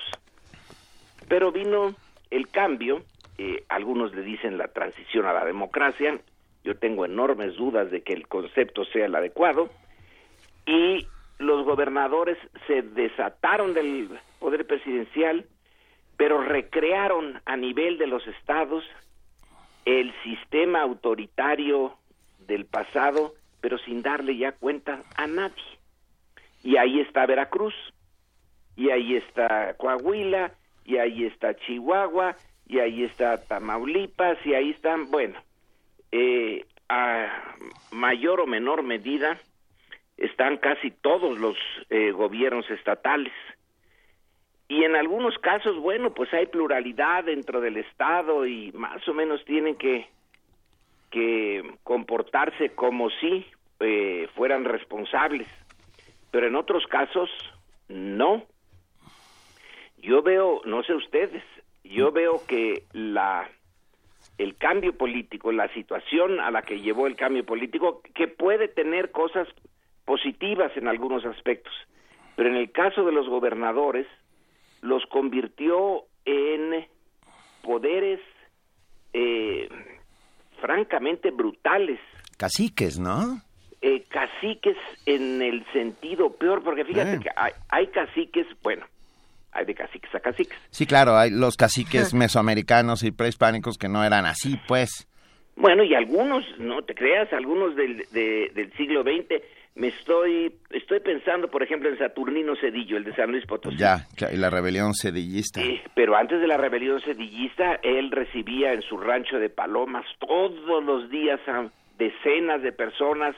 Allí les resolvía o más o menos sus problemas y tenía tenía cierto apoyo. Era un señor feudal que resolvía todo tipo de problemas.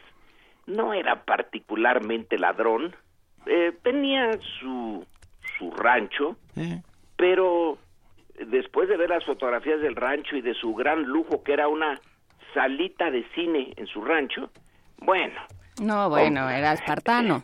era espartano, era era franciscano el hombre.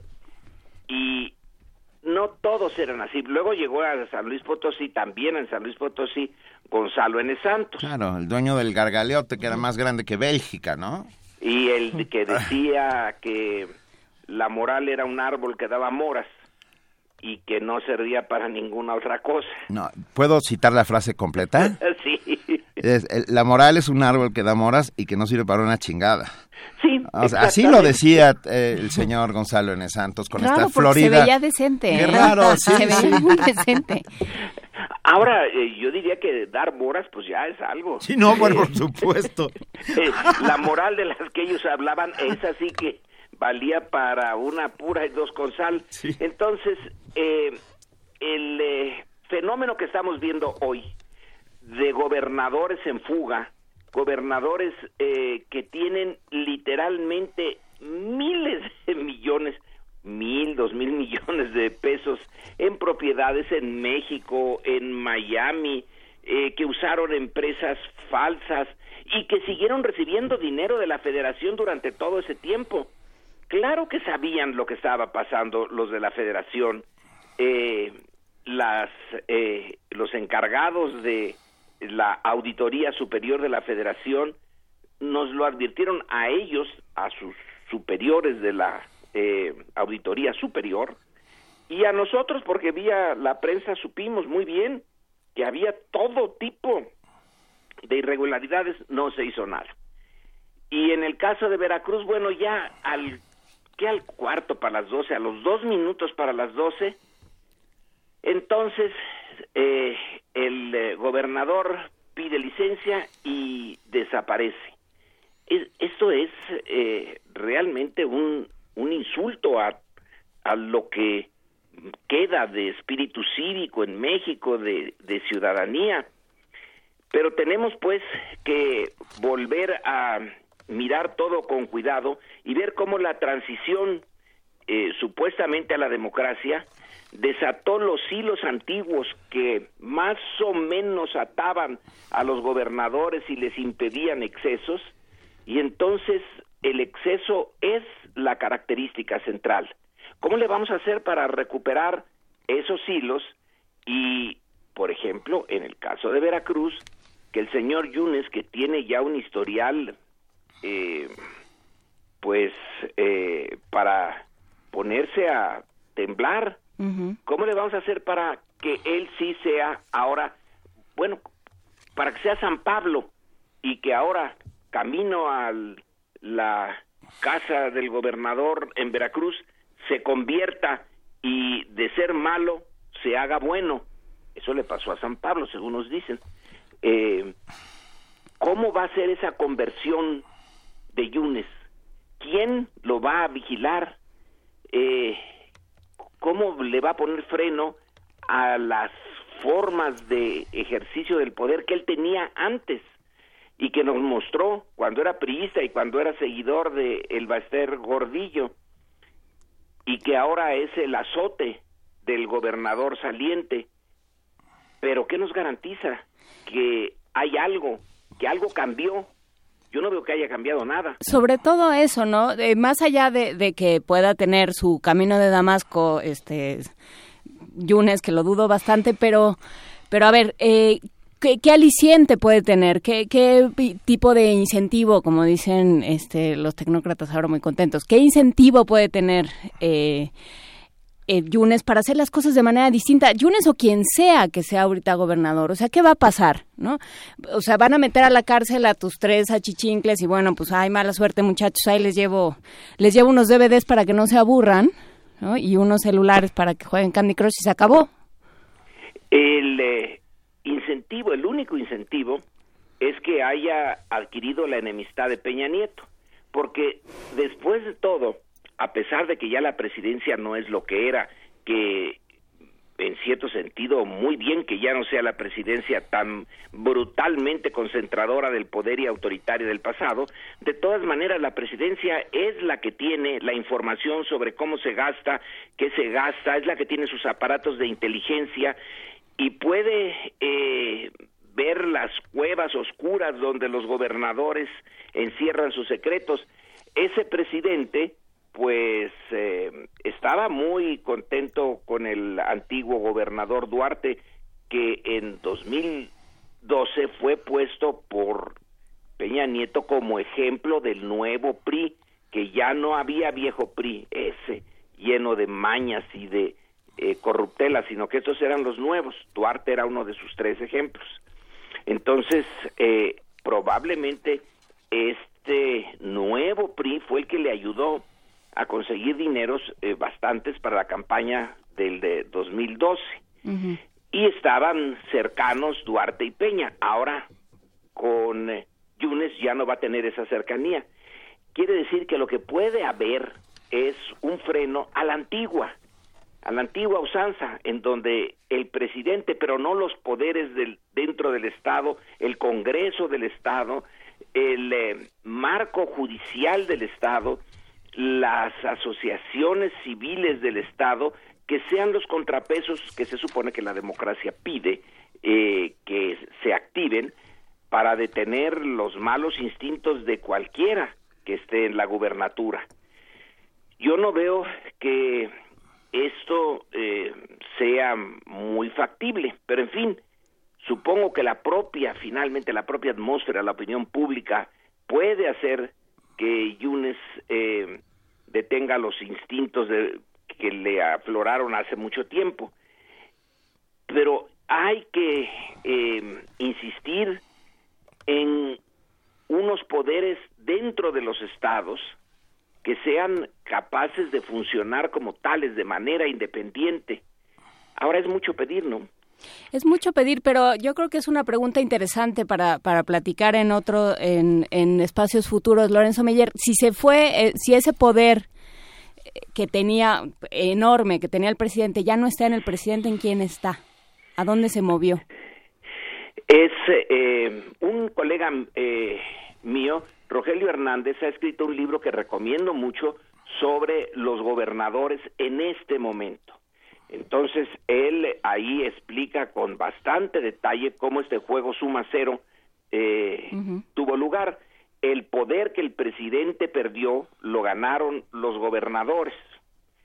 Y hay que eh, recogerlo, eh, volverlo a procesar para que no sea ni el presidente ni los gobernadores, sino fuerzas más pues cercanas a lo que en teoría debe de ser eh, la vida democrática, que en ningún lado hay una vida democrática eh, como debe ser. La democracia siempre es un modelo ideal que nunca tiene una contrapartida exacta en la práctica, pero bueno, eh, en Dinamarca tiene mucho más cercanía la práctica al modelo ideal que nosotros.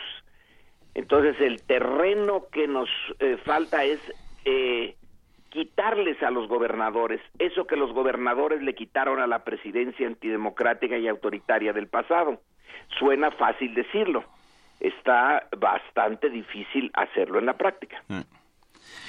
Pues en eso, en eso, nos... En, eso vamos a empeñamos nuestra palabra, por lo menos.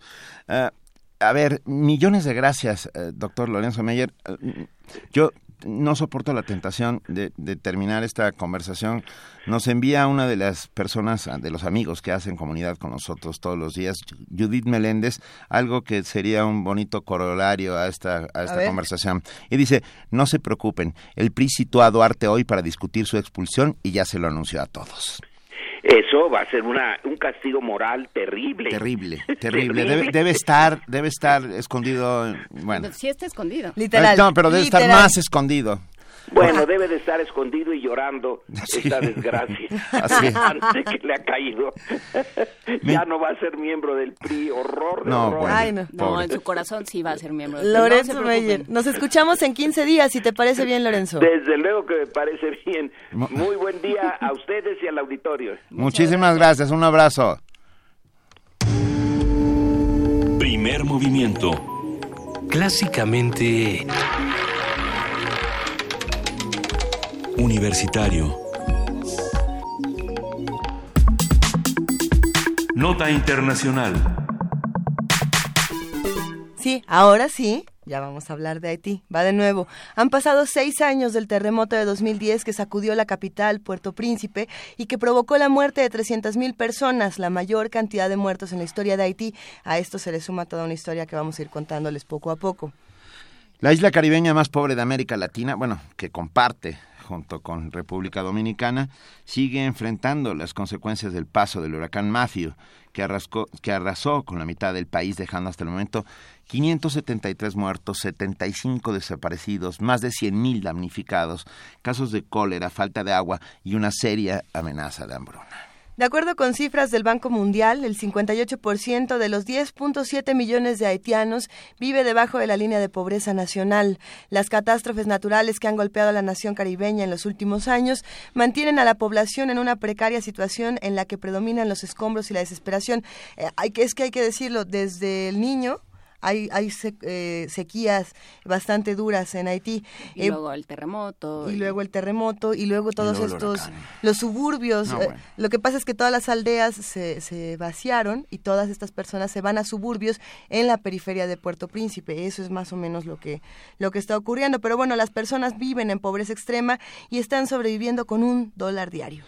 Para hablar sobre el estado en que se encuentra el gobierno de Haití, eh, y la situación en general de, este país eh, que está al, punto del desastre, hablaremos con la doctora Margarita Vargas, investigadora del Centro de Investigaciones sobre América Latina y el Caribe de la Universidad Nacional Autónoma de México. Doctora Vargas, muy buenos días. ¿Qué tal? Muchas gracias por invitarme a su programa. Buenos días. A ver, ¿qué está ocurriendo?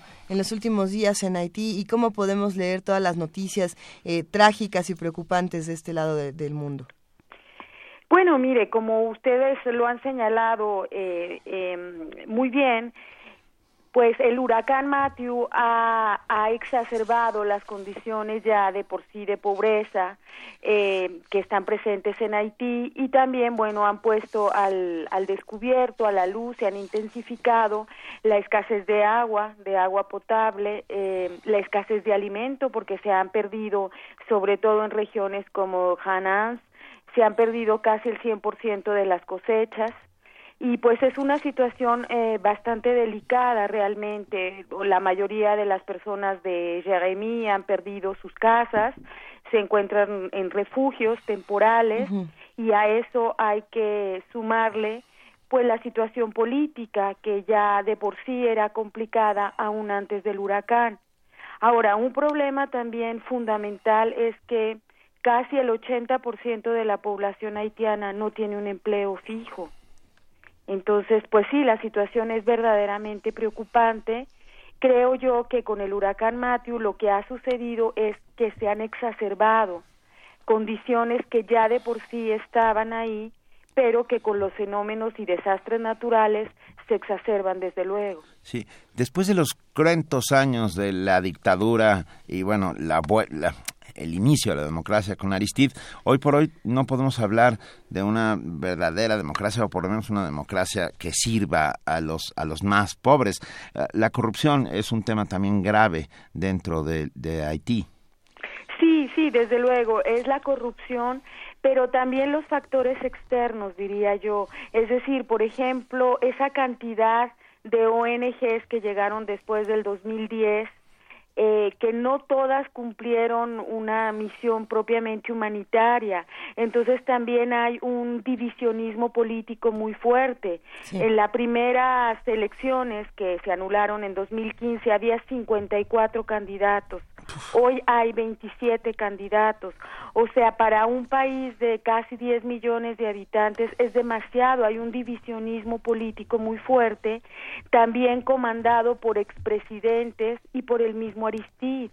Es decir, no hay digamos una un consenso político al interior de las élites o de los intelectuales o de las personas que están dirigiendo los partidos políticos. Lo que hay es una eclosión de partidos políticos que aumenta exacerbadamente también pues la situación de fragilidad política e institucional existente, creo yo.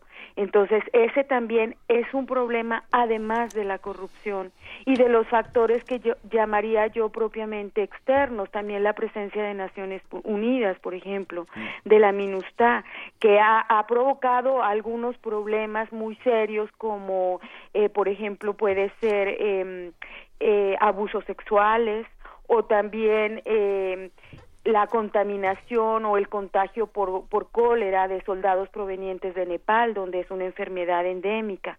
Entonces, digamos, también hay factores externos que contribuyen a esa delicada situación política. Ahí podríamos hablar de distintos factores, como, como bien estás mencionando, Margarita, eh, que, que, se manifiestan eh, a partir de lo que ocurre con el huracán Matthew y con toda esta tragedia en Haití. Uno de ellos es esta noticia de hace un par de días de los 172 presos que escapan de esta prisión de Haití. Sí. Y, y bueno, lo, que sucede también es el hacinamiento que hay en estas prisiones debido a todo lo que ocurre. La calidad de vida en ningún espacio, como bien lo mencionas, es, es eh, razonable. 80% de personas que no tienen empleo, las personas que están en las cárceles eh, también ya están teniendo otro tipo de manifestaciones cada vez más violentas. ¿Qué podemos decir sobre esa noticia? Bueno, eh, sí es preocupante, desde luego, pero para un país donde realmente vivir constituye un, un factor de sobrevivencia muy fuerte, eh, la violencia, pues eh, claro que es el signo predominante, o sea, en gente que está desesperada, que no tiene que comer, que no tienen dónde vivir.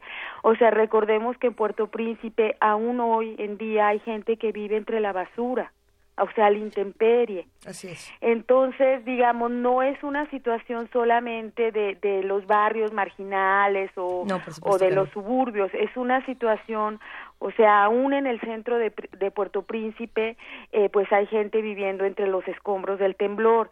Entonces, desde luego que esto exacerba las situaciones de violencia, donde hay que pelear pues por un pedazo de pan, en fin. Entonces hay un problema también eh, de, de pandillas, de eh, digamos de, de tráfico de armas en los guetos, en los suburbios y desde luego de robos de, asesinatos.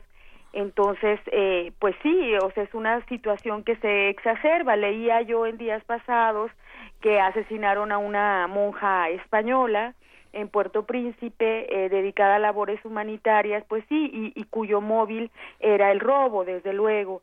Entonces, eh, pues creo yo que sí, esta situación de las cárceles, desde luego, eh, es un síntoma de esta eh, espiral de violencia que va en aumento porque las condiciones de pobreza se, se exacerban cada vez más y las condiciones de necesidad también.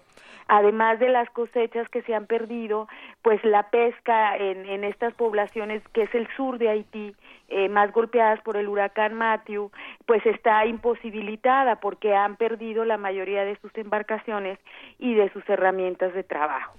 Otra, otro de estos síntomas que podríamos mencionar y que ya se menciona en esta conversación es el de las enfermedades y los padecimientos que no se pueden eh, atacar por ningún por ningún espacio. Se hablaba de esta de esta crisis de cólera que ya de hecho tiene varios años en Haití, que si no me equivoco desde 2010 es que ya que está llevaron, llevaron los, los, humanitarios, o sea, que, la ayuda no, humanitaria los cascos, los cascos azules. Pero ahí lo que sucede es que Naciones Unidas propone, eh, si no me equivoco, es el día de ayer que se da esta noticia, eh, propone dar un paquete, un, rescate económico en términos de, salud y ni siquiera tienen en este momento los recursos suficientes para hacerlo.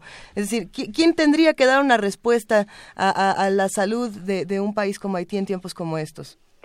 Pues mire, realmente sí, son los organismos internacionales que tienen la capacidad financiera, pero también otros gobiernos, como puede ser el gobierno de, de los Estados Unidos o el gobierno de Francia, que tienen una responsabilidad directa también con Haití, pues porque tuvieron inversiones económicas, Haití tuvo una ocupación militar en el 34, entonces hay una responsabilidad moral también que yo creo que tendrían que aportar esos países y desde luego la comunidad internacional, incluida también países como México, que desde luego no tenemos eh, suficiente dinero y tenemos muchos problemas también, pero yo creo que tendría que haber también un llamado a la solidaridad internacional, o sea, España, República Dominicana han donado ya, han enviado equipo, eh, material, eh, voluntarios y gente de organizaciones eh, no gubernamentales como Oxfam Internacional, pero yo sí creo también que debe de ser como en dos niveles, a nivel de los gobiernos de países que tienen suficientes recursos y los organismos internacionales, pero también un llamado a la comunidad internacional, o sea, eh, incluido México, desde luego a los universitarios, que puedan donar alguna ayuda, no necesariamente tiene que ser algo muy grande, eh, por ejemplo, la Embajada de Haití en México ha solicitado ayuda en, en material médico, sobre todo en medicamentos, entonces esos los pueden llevar a la Embajada de Haití, que se encuentra en las lomas, o sea, sí tenemos que hacer también, o sea, parte de una responsabilidad individual. ¿verdad?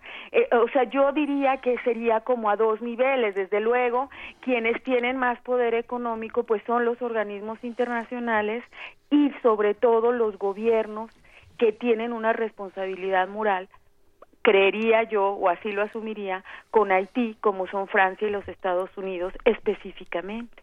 Doctora, ya para cerrar la conversación, aparentemente eh, Haití es un país desahuciado, suena como un país desahuciado, como si no, o sea, habla de una embajada, pero no parece haber un gobierno que esté dispuesto como a, reconstruir ese país, un gobierno local, ¿no? El gobierno de Haití. que, para, para cerrar un poco, ¿por dónde estaría la opción política de Haití? Sí, mire, yo ahí diferiría. O sea, yo creo que lo que se ve en las noticias mediáticamente, pues es la acción de la MINUSTAH, de la ONU, de la FAO y de algunos gobiernos que, que propagandizan enormemente la ayuda que puedan prestar a Haití. Pero también hay una, una acción del gobierno eh, en turno, que es un gobierno provisional, como bien sabemos, del presidente Privert, pero que también están haciendo acciones y que de pronto no aparecen en los medios de comunicación. O sea, hay clínicas, por ejemplo, y que también vienen de iniciativas individuales con agentes eh, comunitarios que son todos haitianos donde se da eh, educación para, para combatir la desnutrición infantil, por ejemplo. Eh, están también los propios haitianos reconstruyendo sus, sus viviendas, están potabilizando el agua.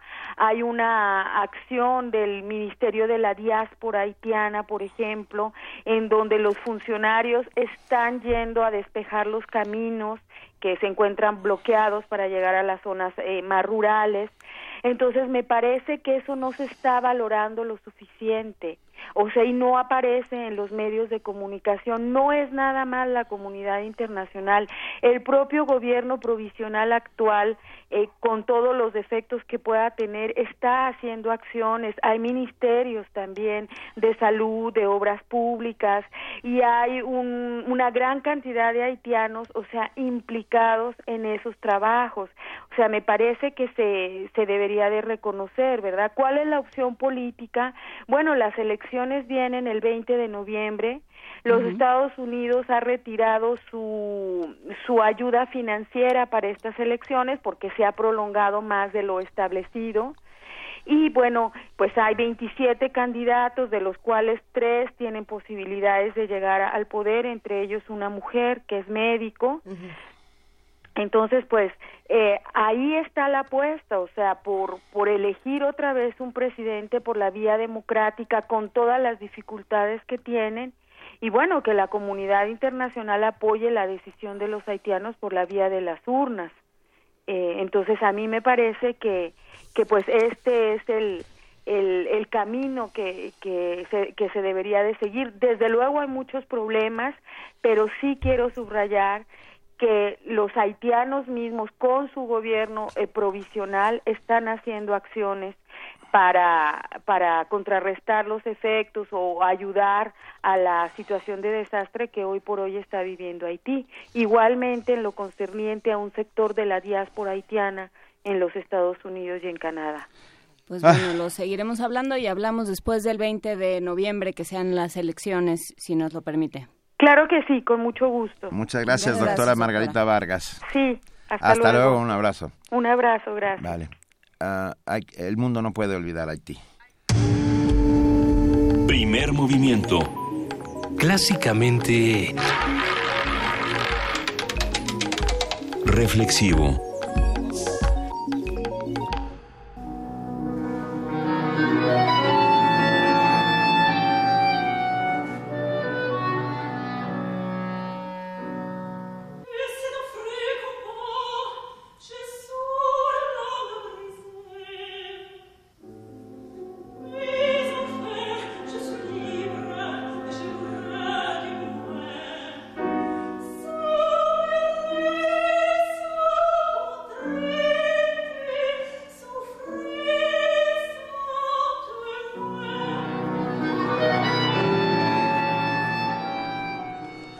Quienes estamos ah, qué belleza. A quien estamos oyendo es a la doctora Catalina Pereda, cantante de ópera, que nos va a hablar de Diálogos en Soledad, un monodrama operístico. Muy buenos días, Catalina Pereda. Hola, ¿qué tal, Benito? ¿Cómo estás? Bien, muy bien. Muchas gracias por estar con nosotros. Cuéntanos qué es, qué es un monodrama operístico, primero. bueno, un monodrama es una ópera para una sola voz. Digamos que es el equivalente al monólogo teatral pero en el caso de la ópera, bueno, está la voz y está o una orquesta, o en este caso en Diálogos en Soledad, que es este monodrama operístico que voy a presentar, eh, tenemos un pianista. Bien, ¿Y, y, y qué se presenta en Diálogos en Soledad? ¿Cuáles son estos diálogos? ¿Unos diálogos con uno mismo? Bueno, Diálogos en Soledad es un es un monodrama eh, que yo escribí, que está dirigido por Jesús Rodríguez, y que presenta a una mujer encerrada en su estudio escribiendo una tesis doctoral sobre el rol de las mujeres en la ópera. Oh, qué bonito.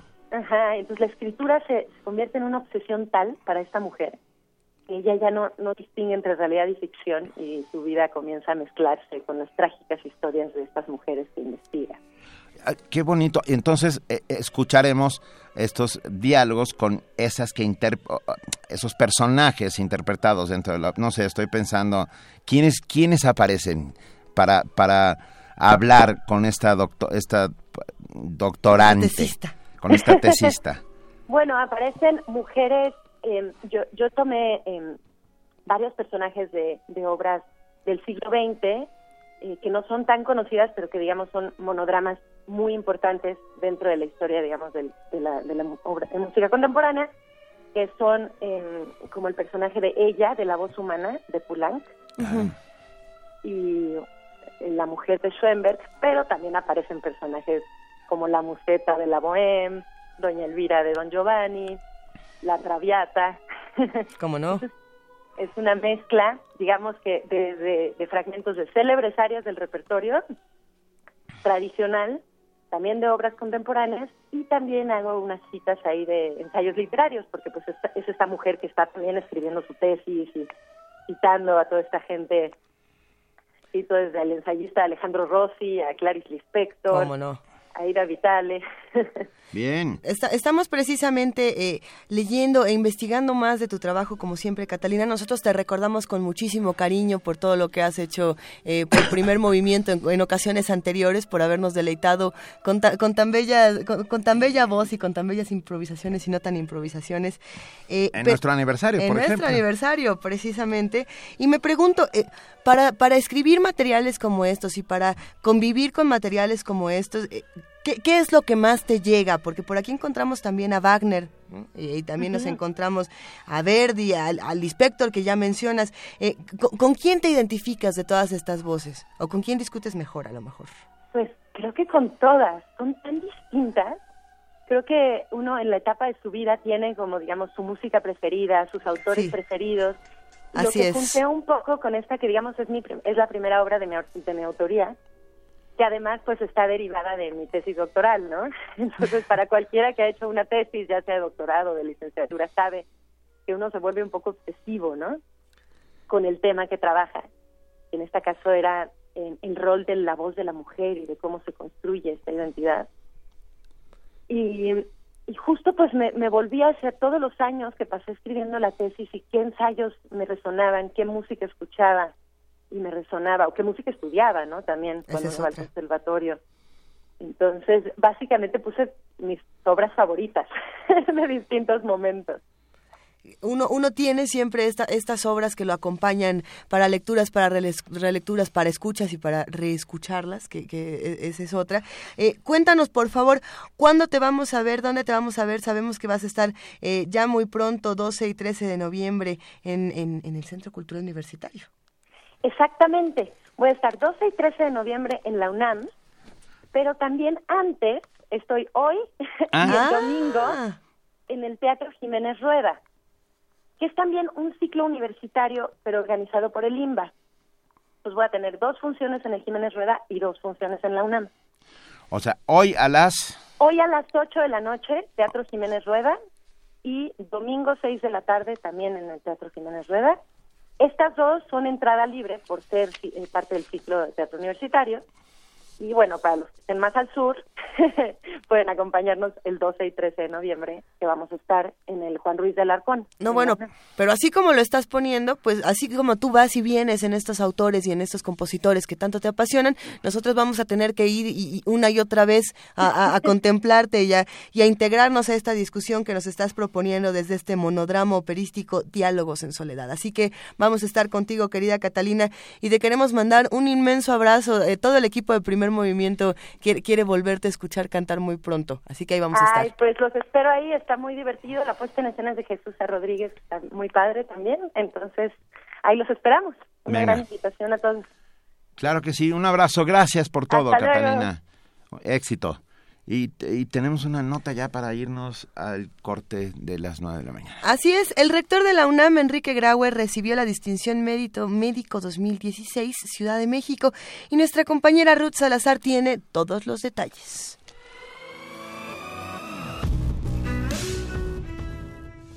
El gobierno capitalino entregó la distinción Mérito Médico 2016 Ciudad de México a Enrique Graue, rector de la UNAM. Graue es médico cirujano, especialista en trasplantes de córnea, presidente del patronato del Instituto de Oftalmología, Fundación de Asistencia Privada Conde de Valenciana y también exdirector de la Facultad de Medicina de esta casa de estudios. El rector señaló que la medicina le ha dado el privilegio de servir y entre sus mayores satisfacciones está el haber desarrollado junto a otros oftalmólogos sistemas de atención a pacientes de bajos recursos. Ser rector es el trabajo más interesante, intenso y satisfactorio que uno puede imaginar. Pero aún así, es solo un grado por arriba del hecho de ver a un paciente sonreír, de poder aliviar y consolar o de tener la satisfacción de haber hecho el bien. En la ceremonia estuvieron presentes los rectores de la UNAM, José Narro Robles, actual secretario de Salud Federal, Juan Ramón de la Fuente, presidente del Consejo Directivo del Instituto Aspen de México, además del secretario de Salud de la Ciudad de México, Armando Agüet Ortega, entre otras personalidades. Para Radio UNAM, Ruth Salazar.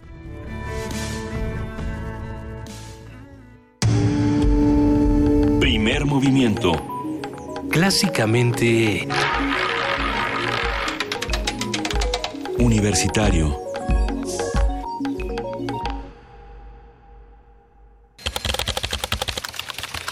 Corte informativo. La UNAM. Este martes, el Consejo Universitario de la UNAM examinará los dictámenes de la Comisión del Mérito Universitario para otorgar el grado de investigador extraordinario al abogado y diplomático mexicano Bernardo Sepúlveda Amor y el de profesor emérito al psicólogo Juan José Sánchez Sosa. La Facultad de Estudios Superiores Iztacala, con el apoyo del Consejo Nacional de Ciencia y Tecnología, oficializó la puesta en marcha del Laboratorio Nacional en Salud, Diagnóstico Molecular y Efecto Ambiental en Enfermedades Crónico-Degenerativas. El objetivo es estudiar diversos tipos de cáncer, como el de mama, pulmón, colorectal y de cervix, además de enfermedades como diabetes y síndrome metabólico. Nacional. El presidente del Comité de Derechos Humanos de Nuevo Laredo, Raimundo Ramos Vázquez, denunció acciones intimidatorias y amenazantes tras informar sobre la presunta ejecución extrajudicial de ocho civiles por elementos del ejército mexicano. El semanario Proceso difundió un video que muestra el momento donde soldados detienen una camioneta y sin mediar palabra accionan sus armas contra los tripulantes. El hecho se registró el pasado 3 de septiembre y el saldo fue de 10 muertos. Héctor Astudillo, gobernador de Guerrero, aseguró que la desaparición de los 43 normalistas de Ayotzinapa se debió a un conflicto por el territorio y el control de la droga en la zona. En entrevista con la jornada, afirmó que los estudiantes se metieron en un territorio que se sintió invadido.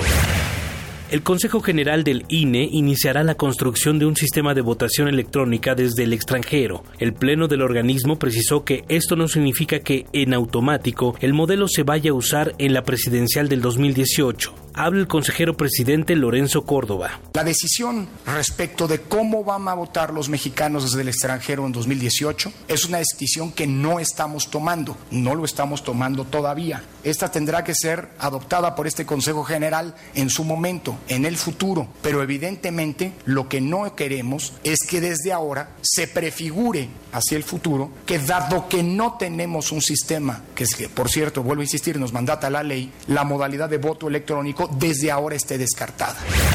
El gobierno de la Ciudad de México proyecta un segundo piso de cuota sobre la avenida Gran Canal. La obra vial de más de 9 kilómetros impactará las delegaciones Gustavo Amadero y Venustiano Carranza y cruzará por Calzada San Juan de Aragón, Avenida Talismán, Circuito Interior Bicentenario y Oceanía. Economía y finanzas.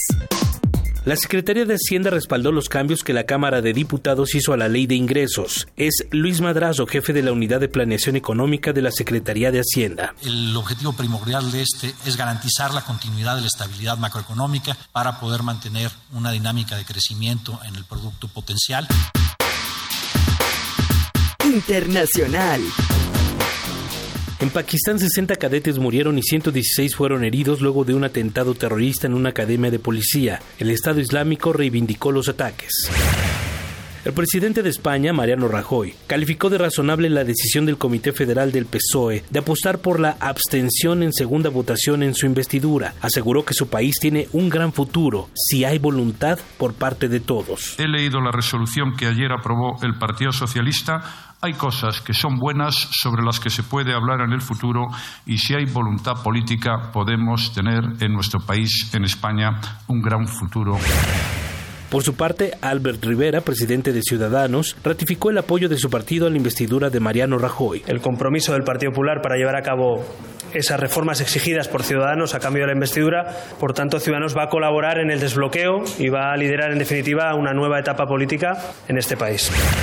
En tanto, Pablo Iglesias, líder de Podemos, aseguró que el Partido Socialista Obrero Español apoyó la investidura debido a la presión de poderes fácticos. Se van a aliar el Partido Popular, Ciudadanos y el Partido Socialista para entregar el gobierno al Partido Popular. Y desde luego, y esto no lo digo yo, esto ya lo ha dicho mucha gente, la presión que ha habido de, de, poderes fácticos para que el Partido Socialista finalmente entregue el gobierno al Partido Popular ha sido enorme.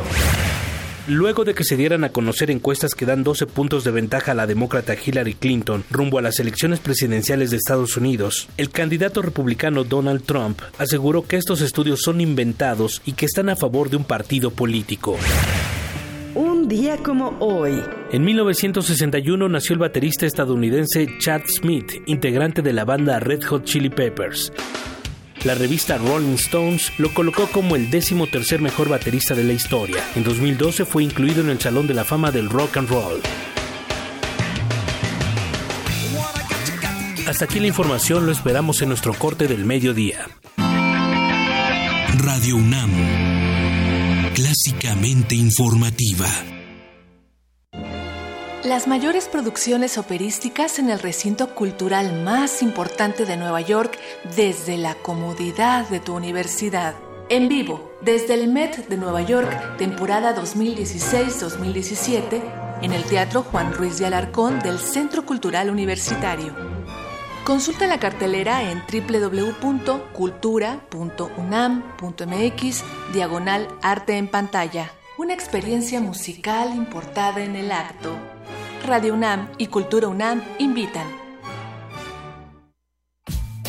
Los rostros detrás de la página, de la mano de, la mano de sus, lectores. lectores. Conoce la visión que los artistas del boceto tienen acerca de los artistas del manuscrito en la exposición de Obras participantes en el cuarto concurso de retrato Autores UNAM, expuestas en el vestíbulo del Centro Cultural Universitario Tlatelolco del 28 de octubre al 27 de noviembre de 2016. La entrada es libre.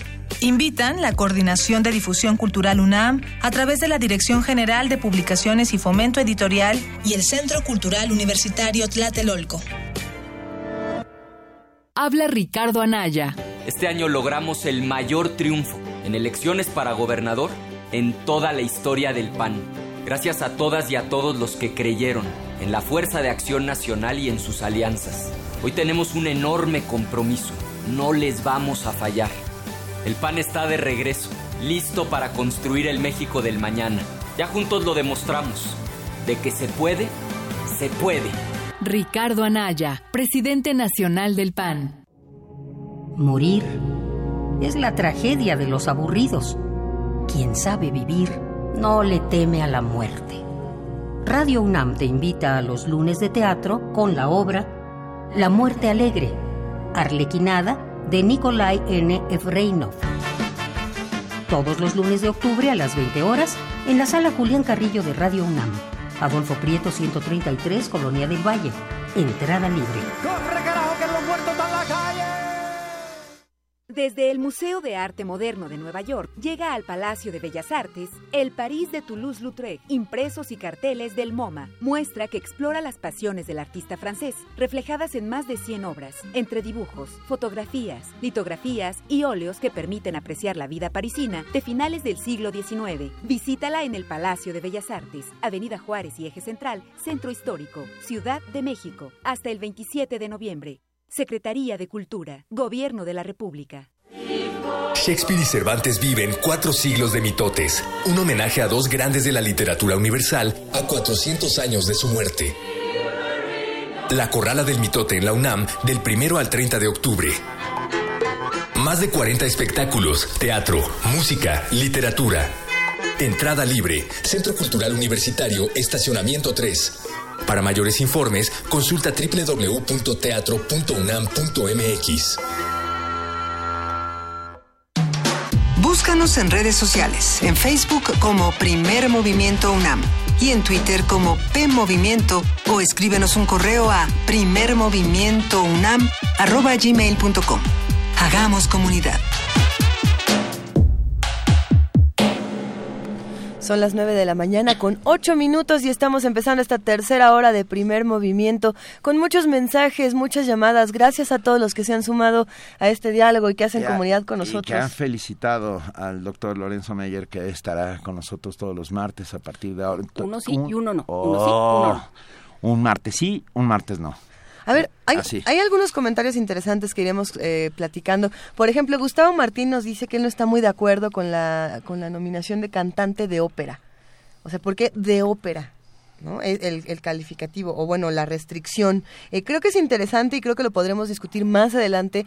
Hasta se merece una mesa quizá en algún momento que la hemos tenido. Hemos, hemos hablado de, de óperas que nos apasionan y de cómo eh, las mujeres, estas divas de la ópera, eh, se van moviendo y transfigurando año con año. estos temas siempre resultan de lo más interesante. Invitaremos a una valquiria, invitaremos a, una japonesa, ya verán. Y a una cantante vernácula.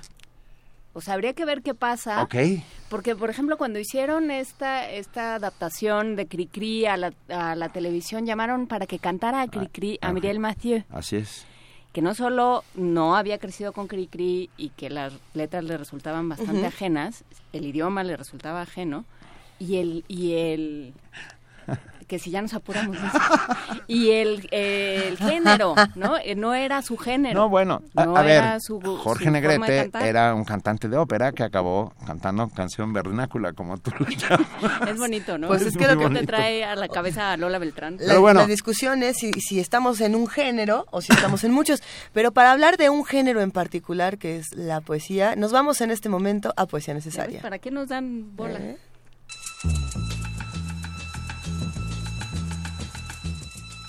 Es hora de poesía necesaria.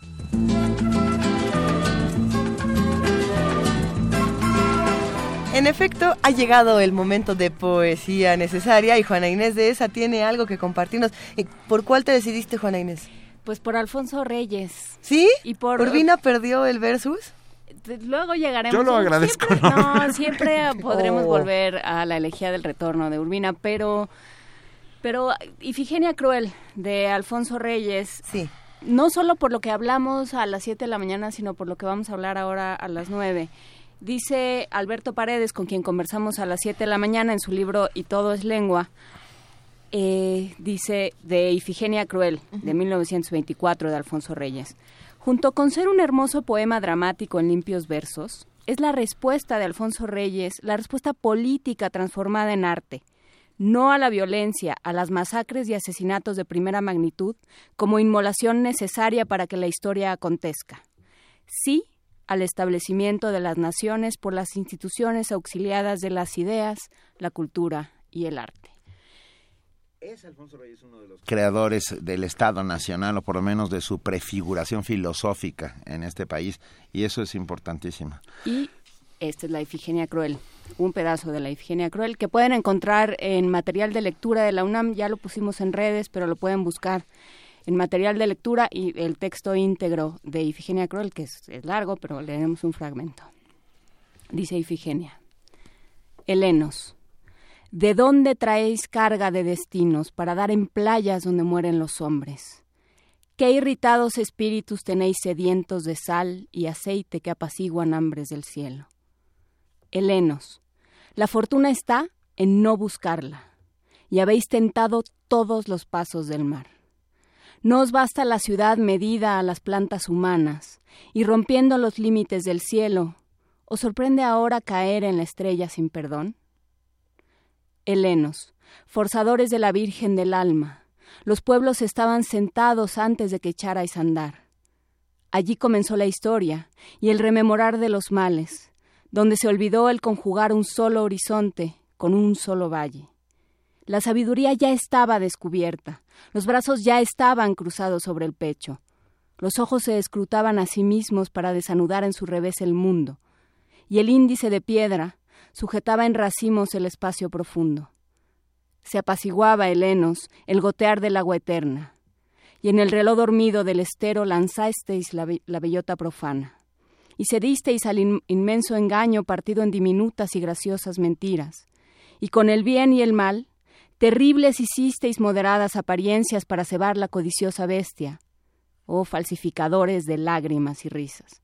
Os acuso, helenos, os acuso de prolongar con persuasión ilícita este afrentoso duelo, esta interrogación. Así deis con la frente en las esferas últimas y os siente el último fantasma rodar entre peñascos en declive, surtiendo por el pecho maldición de volcanes. Oh instrumentos de la cósmica injuria, oh borrachos de todos los sentidos. Primer movimiento. Clásicamente... Reflexivo. La mesa del día. Por cuarto año consecutivo, la Coordinación de Difusión Cultural de la UNAM presenta el foro de reflexión Conecta, Campus del Pensamiento, en el que reconocidos investigadores y académicos universitarios comparten conferencias con una temática común. La intención de este foro es desplegar puentes entre el conocimiento científico, el humanístico y las prácticas artísticas a partir de la reflexión sobre un concepto de actualidad.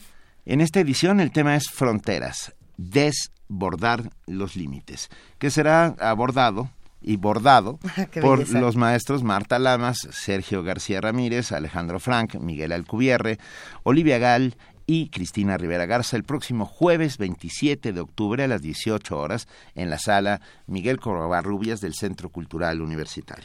Conecta Campus del Pensamiento, abre sus puertas para explorar el significado y el alcance social, geopolítico y ético de las fronteras que separan a la sociedad y que estimulan la incomprensión y los discursos de miedo y de odio que, tanto tenemos que, quitar en los últimos días. Al respecto, hoy hablaremos con Enrique Díaz Álvarez, escritor, profesor de Filosofía y Teoría Política Contemporánea en la Facultad de Ciencias Políticas y Sociales de la UNAM, y con nuestra querida Mirna Ortega, secretaria de Extensión de la Coordinación de Difusión Cultural y responsable de Conecta. Bienvenidos los dos.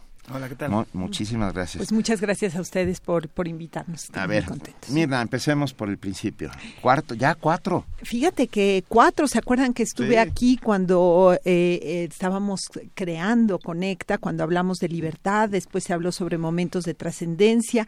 El año pasado tocamos un tema también muy importante para los estudiantes, para la vida de, pues, de la sociedad mexicana, que es el de la violencia. Y este año vamos por el tema de fronteras fronteras, en el sentido más amplio de la palabra y todo tipo de fronteras. Entonces, pues estamos muy contentos. Los, eh, las ponencias de los años anteriores se encuentran en Descarga Cultura, gustan mucho, la gente vuelve a ellas. Finalmente, son momentos de reflexión que, nos permiten abordar estos temas eh, de nuevo, repensarlos hablamos de, fronteras que pueden ser físicas, hablamos de fronteras que pueden ser emocionales, fronteras intelectuales, fronteras en el mismo discurso, en la misma lengua. Eh, ¿qué, responsabilidad tiene la universidad en ese sentido de abordar todas las fronteras y de eh, desmitificarlas? Que esa también es, otra, otra cosa que se tiene que hacer. Pues mira, yo creo que la universidad tiene la obligación de tratar todos estos temas. Y finalmente ahí están las las mentes pues yo diría, más lúcidas del, del país eh, y desde diferentes ángulos, desde, sus, desde diferentes disciplinas, pueden abordar estos temas, ¿no? Ya nos contará aquí Enrique Díaz Álvarez, que es evidentemente especialista en esto y que nos dio muchísimo gusto invitar como curador eh, para seleccionar a los ponentes, para, para, para definir el tema, para, para, para ir bordando. Pero yo creo que sí, las fronteras finalmente nos tocan a todos, este tema de, de las fronteras del género, eh, las fronteras obviamente geopolíticas que ahorita pues tanto, tanto nos duelen, tanto nos importan, tanto están llevándonos a, a, discutir qué estamos haciendo con este mundo a partir de, de, de, de tanta gente que está buscando su lugar en el, en el mundo. ¿no? Enrique Díaz Álvarez, tienes no solo la curaduría, sino la palabra. pues sí, como dice Mirna, ¿no? O sea, cuando uno piensa hoy en día en fronteras, inmediatamente viene la idea de la frontera física, la territorial, la nacional, o sea, solo falta... La biológica. También, ¿no? Pero, digamos, la... Solo falta escuchar los, los debates que qué bueno que ya acabaron entre Hillary y, Trump para ver cómo es un tema de actualidad radical, ¿no? Claro. eh, pero, eh, o sea, todavía hoy, digamos, cuántos millones de personas quedan, digamos, determinadas su vida por el simple hecho de nacer de un lado u otro de, de una frontera, ¿no? Y de cómo la desigualdad entre los países, pues, es como alarmante, es obscena.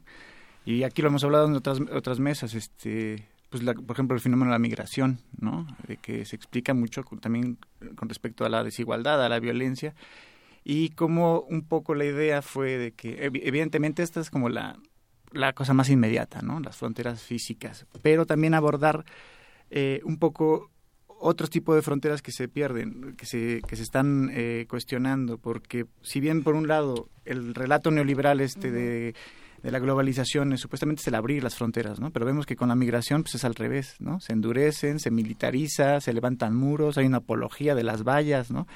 Y, y, hay una tragedia, ¿no? Cada día vemos en el Mediterráneo, en el desierto, en nuestro norte, en todo esto, pero digamos, esa dimensión física y territorial y esto que es muy inmediata, pues también hay otras, ¿no? Que son la frontera simbólica, la frontera eh, mental, la frontera de género, que también queremos un poco abordarlas y desbordarlas desde otras perspectivas, ¿no?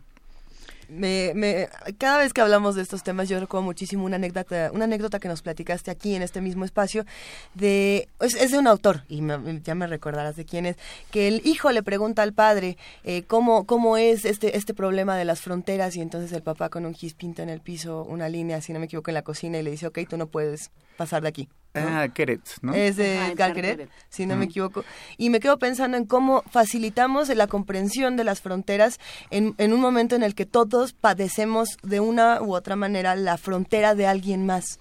Hay, hay, tantos límites que a veces nos cuesta mucho trabajo, eh, en los términos más sencillos, entender cuántas fronteras estamos viviendo actualmente, hasta en esta misma cabina, por ejemplo. Sí, y luego también esta idea de la, o sea, la frontera, cualquier línea, cualquier, como cualquier puerta o ventana, pues no solo se cierra, ¿no? También se abre, Y muchas veces olvidamos la, el, el, otro parte porque el discurso, digamos, más hegemónico, más evidente es el, de, el del cierre, ¿no? Entonces, digamos, en Conectar vamos a abordar esta dimensión, por ejemplo, eh, el doctor García Ramírez, que es un experto en migración, desde el derecho, ¿no? La protección de los migrantes y los desplazados y de otros grupos vulnerables. Cristina Rivera Garza, que es este, escritora, es académica y es norteña, ¿no? Nació en Matamoros, ahora vive y da clases en Houston. Ella hablará sobre un caso muy concreto de, de en los años 30 en la frontera entre Coahuila, Nuevo León y, y Texas, que desvela, se llama la frontera de algodón, ¿no? Que desvela un poco ese caso eh, que puede explicar un poco hasta la violencia y la devastación un poco de esa zona, ¿no? Pero también lo, eh, está la cuestión esta de las fronteras que son eh, simbólicas o mentales y que muchas veces parten de las fronteras, eso que decías, que son físicas y que están en casa en cada espacio y que son, por ejemplo, pues que tienen que ver con la discriminación, ¿no? O sea, los, los, los Olivia Gall, por ejemplo, va a hablar sobre el racismo, sobre xenofobia. Eh, y Marta Lamas, por ejemplo, también hablará sobre las fronteras del género, ¿no? Y que también está el sexismo, la homofobia, que son otro tipo de fronteras que también son de actualidad eh, radical y que hay que cuestionar, ¿no? O sea, por ejemplo, con Marta Lamas es muy importante meter el cuerpo en la agenda de la política, ¿no? Eh, descubrir en qué momento, por ejemplo, la, la diferencia sexual se hace discriminación, ¿no? Sobre, sobre todo preguntarnos dónde estamos nosotros poniendo fronteras, ¿no? Porque normalmente estamos acostumbrados a quejarnos de las fronteras que se nos imponen y, y, creo que, que, este puede ser un espacio para preguntarnos qué fronteras nosotros estamos imponiéndoles a los demás, ¿no? En el caso eh, geopolítico, de nuevo, pues creo que, y lo, lo, lo platica muy bien Olivia Gal, ¿no? Pero eh, cómo estamos nosotros también eh, siendo quizá mucho más duros de lo que debiéramos con, con tantos migrantes que están cruzando nuestro país, ¿no?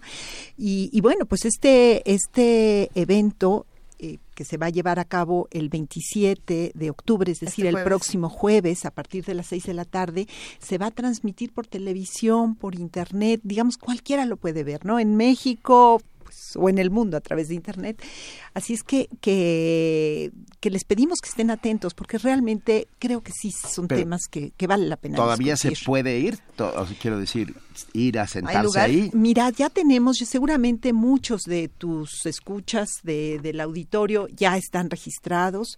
Eh, tenemos sala llena, esperemos, pero, pero bueno, pues si alguno se quiere acercar, este, eh, podrá, podrá hacerlo. Pero, pero bueno, pues para eso están las nuevas tecnologías, ¿no? La posibilidad de, de verlo desde el celular, desde la tableta, desde, desde la pantalla en la oficina o, o por supuesto por, por TV UNAM, por Radio Ilse también lo va a transmitir. Así es que que no se lo, por supuesto que no se lo pueden perder, pero además pueden ir a las sedes, más de 30 sedes universitarias se han unido, se va a transmitir prácticamente en todas las preparatorias, en el CCH Oriente, en el CCH Vallejo, las facultades de Artes y Diseño, de Contaduría y Administración, de Psicología, eh, la Facultad de Estudios Superiores de Cuautitlán, en la Facultad de Música, y estas son algunas de las que se están sumando, por supuesto, el Instituto de Ciencias Nucleares, de donde eh, es director Miguel Alcubierre, que va a participar, pues allá estará eh, su, su público y además otros institutos que se, que se estarán uniendo. Pero fíjate, eh, de la UNAM, las sedes de la UNAM en el extranjero también lo van a transmitir. Está la UNAM en Los Ángeles, en San Antonio, en, Costa Rica, en Chicago ahí por el, la cuestión de tiempos en, en China, de horarios. a las 3 de la mañana oír a ¿Cómo? Sobre eh, complejidad, Alejandro Frank. Pero, pero fíjate que tenemos el, el gusto de que también algunas universidades estatales que no están propiamente ligadas a la, a la UNAM, como la Universidad Tamaulipeca en Reynosa o la Autónoma de Chihuahua también dijeron, levantaron la mano y dijeron, nosotros también vamos, queremos unirlos. Así es que desde aquí hacemos un llamado también a, a, otros centros que quisieran también recibir la señal, estaremos encantados. Nada más tienen que escribirnos a conecta.unam.mx y lo hacemos con mucho gusto. En San Ildefonso, a los que estén en el, por ahí por el centro, les agarre por allá. Pueden También podemos pasar pueden pasar a verlo desde allá. Excelente. Porque hay un tema interesante, la frontera es necesaria. ¿no? Uno necesita saber... ¿Hay fronteras que son necesarias? Todas. O sea, ¿será? Digamos, para mí, este, o sea, lo que se me ocurre y, vamos poniéndolo sobre la mesa es que necesitas saber dónde empieza una cosa y termina otra. O sea, la primera afirmación del ser es saber que eres tú y quién eres y que no eres tu mamá. Los primeros aprendizajes del ser humano. Ninguno de los seres a tu alrededor, si no eres un ser aparte. Entonces, nos construimos y construimos el mundo a través de fronteras, de definiciones, de, de límites, de decir esto es esto, ¿no? Y hasta aquí llegamos. ¿Y luego qué pasa? Sí, digamos, la frontera en muchos sentidos es efectivamente es natural. El cuerpo, decíamos, la piel, pues es una frontera que te contiene, ¿no? Y, y, con, el, con el que estás en contacto con el otro la frontera entre bien y mal, ¿no? O sea, sin, sin, fronteras, ¿cómo distinguir, no? O, como el yo y el otro, ¿no? El problema es cuando esa frontera se hace como una voluntad, ¿no? O sea, como una especie de, de, cicatriz, ¿no? Eh, y, la, y la cuestión aquí es, pues, aprovechando un poco el formato de, de Conecta, que es, pues, viene son es desde científicos porque está Alejandro Frank y, y Miguel Alcubierre que son físicos eh, está desde el conocimiento humanístico, eh, las prácticas artísticas, pues un poco justamente es intentar cuando yo me intenté pensar en, la, en mi Dream Team, ¿no? que, al final me salió mi, mi, adilación, pues es gente que al final de cuentas ha desbordado un poco las fronteras. Por ejemplo, Miguel Alcubierre, que hablaba Mirna, es un científico que, se, que él probó... El que va a hablar de la ficción y, la, y el arte. Frontera entre arte, ficción y ciencia. Él, él, se le ocurrió... Eh, eh, probó, digamos, eh, teóricamente que se podía viajar más rápido que la velocidad de la luz, ¿no? Y se le ocurrió viendo Star Trek, ¿no? Entonces, este, por ejemplo, esta idea de hasta qué punto la imaginación forma parte del conocimiento científico, ¿no? O sea, y entonces la frontera entre ciencia y ficción pues es, es, es, es, más compleja o más rica de lo que estamos dispuestos a aceptar, no es verdad mentira, o sea, hasta qué momento la imaginación también es una forma de conocimiento, que aquí lo hemos hablado mucho. Muchísimo. O sea, el arte es una forma de conocimiento, lo puedes aceptar o no, pero nosotros le damos ese espacio también. Pues, por ejemplo, vamos a escuchar ahora eso Franco, que es un flautista pues, de, de primer orden, ¿no? Y, y simplemente la música o con la comida, o sea, esa, todos los puristas, ¿no? Los fundamentalistas de lo propio, cuando ves el, plato nacional, ¿no? Este, si, lo deconstruyes, pues tiene elementos que simplemente, generalmente no son de aquí, ¿no? A ver, el, mole poblano no existiría si no, si no, si no hubiera existido el nao de China, por ejemplo, y si no hubiera habido el mestizaje, punto. Claro, y la música, el jazz, eh, hasta de Clash, el punk, tú tienes elementos de reggae, ¿no? O sea, si lo ves ahí, o sea, y, esas cosas las aceptamos naturalmente y nos encantan, ¿no? O sea, la mezcla, la feliz contaminación, ahí sí la aceptamos, en la comida, en la música, y, esta idea de, de, que el arte también tiene que ver, también vamos a hacer un ciclo, o sea, eh, aprovechando este... Eh, pues que la, que la idea es desbordar los límites, pues esta vez, la primera vez creo que Conecta sale de la, de la sala Covarrubias y, y vamos a hacer un, en colaboración con la Filmoteca de un ciclo de cine un día, mañana, ¿no? Mañana. Mañana, todo el miércoles, que es entrada libre todas las películas menos una que se estreno, que es Llévate mis amores, ¿no? Que es un documental. Ah, el de las patronas. El de las patronas, que lo recomendamos mucho. Bueno, Pero también está Guten Tag Ramón, ¿no? Guten Tag Ramón, está Persepolis, está Vals con Bashir. Digamos, son nueve películas y documentales que de alguna forma hablan sobre esta condición del migrante, del refugiado, del desplazado en México y el mundo. O sea, desde, desde Espaldas Mojadas de Galindo, que es desde es una película de los 50 50 hasta Guten Tag Ramón y Llévate mis amores que debe ser del año pasado. Así es. ¿no? Pero ahí, por ejemplo, me quedo pensando en las fronteras eh, que, estamos planteando, son fronteras que podemos tocar. Mm. Pero ¿qué pasa cuando la frontera está dentro de tu mismo cuerpo? Que es el tema que creo, si no me equivoco, va a tocar Marta Lamas, las fronteras del género. Eh, hay un video que circula en internet que a mí me llamó muchísimo la atención que dice, bueno, cuando a mí me preguntan qué género soy, mi respuesta es no.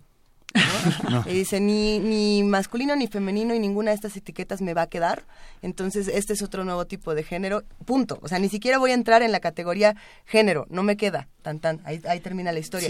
Ese es otro tipo de frontera, pero es una frontera que, que tocamos. Es decir, la tocamos para adentro, no para afuera, ¿no? Ese es otro, esa es otra discusión que podría ser interesante. No sé qué opinan. Y que, por supuesto, que la va a abrir Marta Lamas, ¿no? Por ahí va precisamente su, su ponencia. Y respondiendo a lo que plantea planteaba Juana Inés, eh, es cierto, ¿no? Estas fronteras que nos, que nos estructuran, que nos limitan, que son tan necesarias, pero que también es necesario saber que se pueden ampliar, que se pueden desbordar, que, que, son límites eh, mucho más flexibles de lo que, de lo que creíamos o de lo que hemos creído.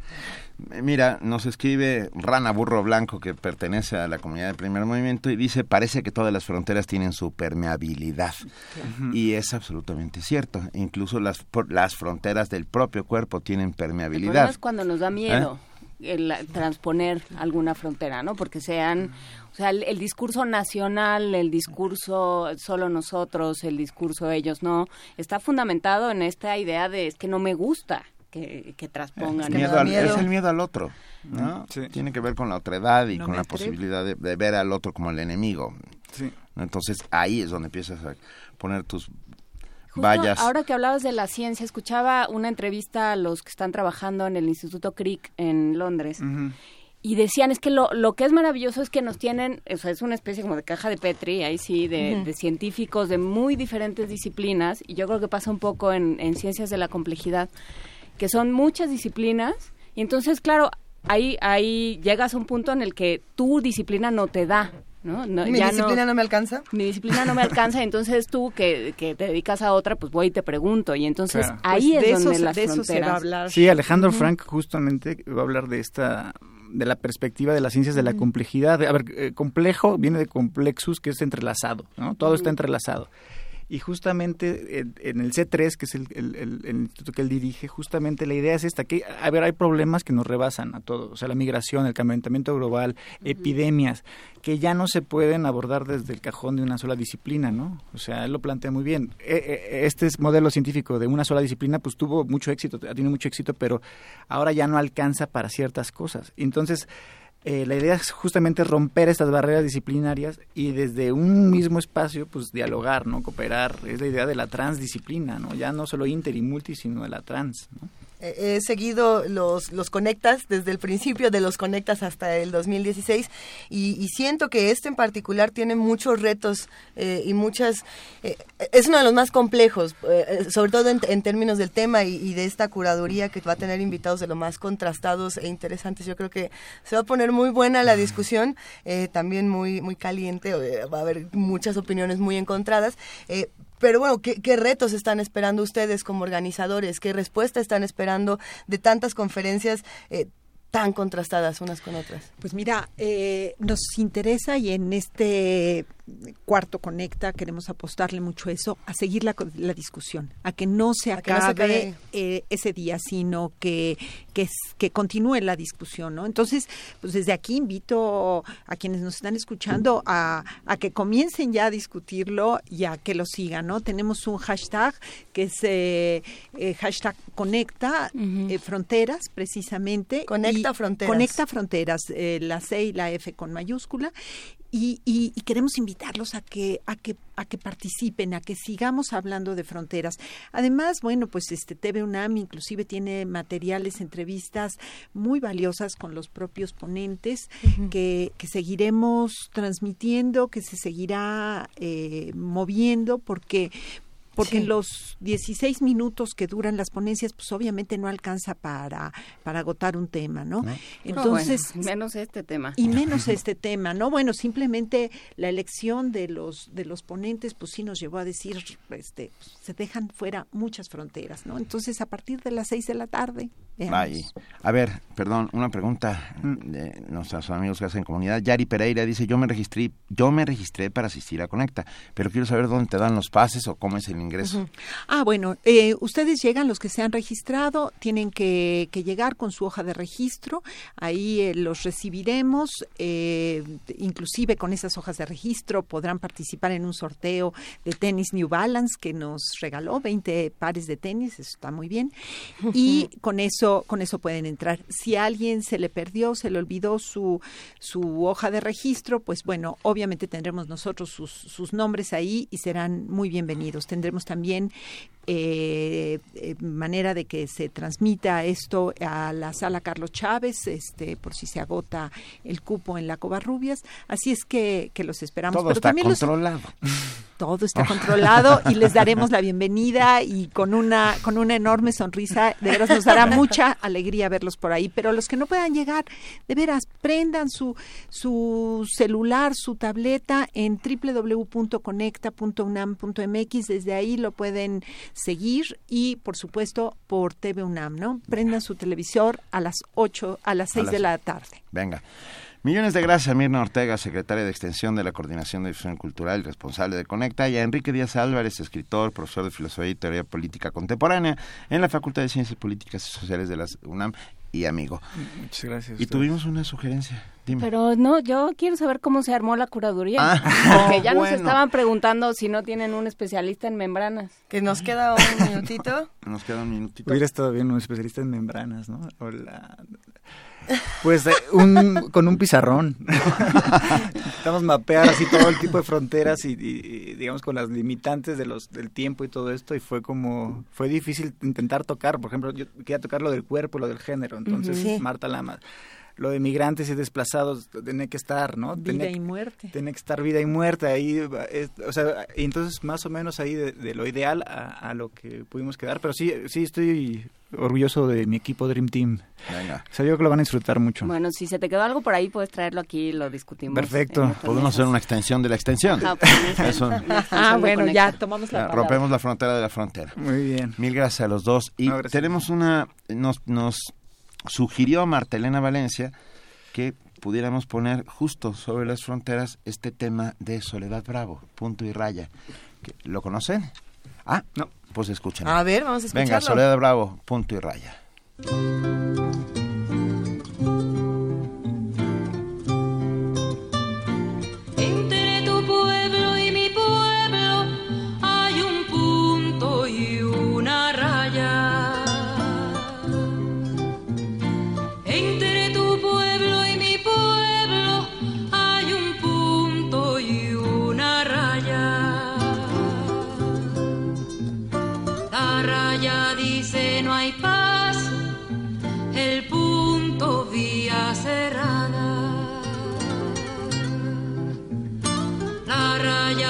seno hay paso, el punto vía cerrada.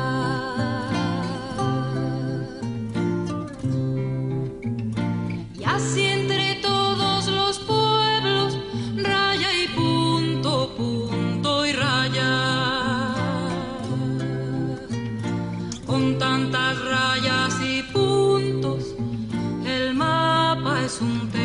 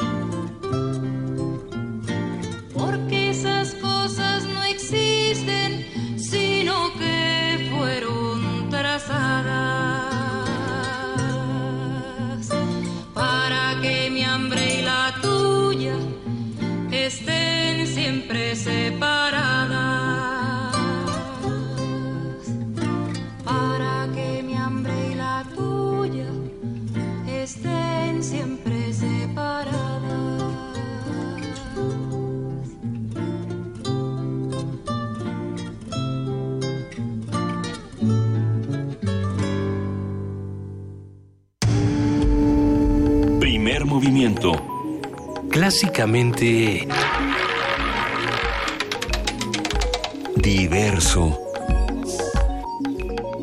Excelente recomendación musical esta que nos acaban de compartir, sin duda.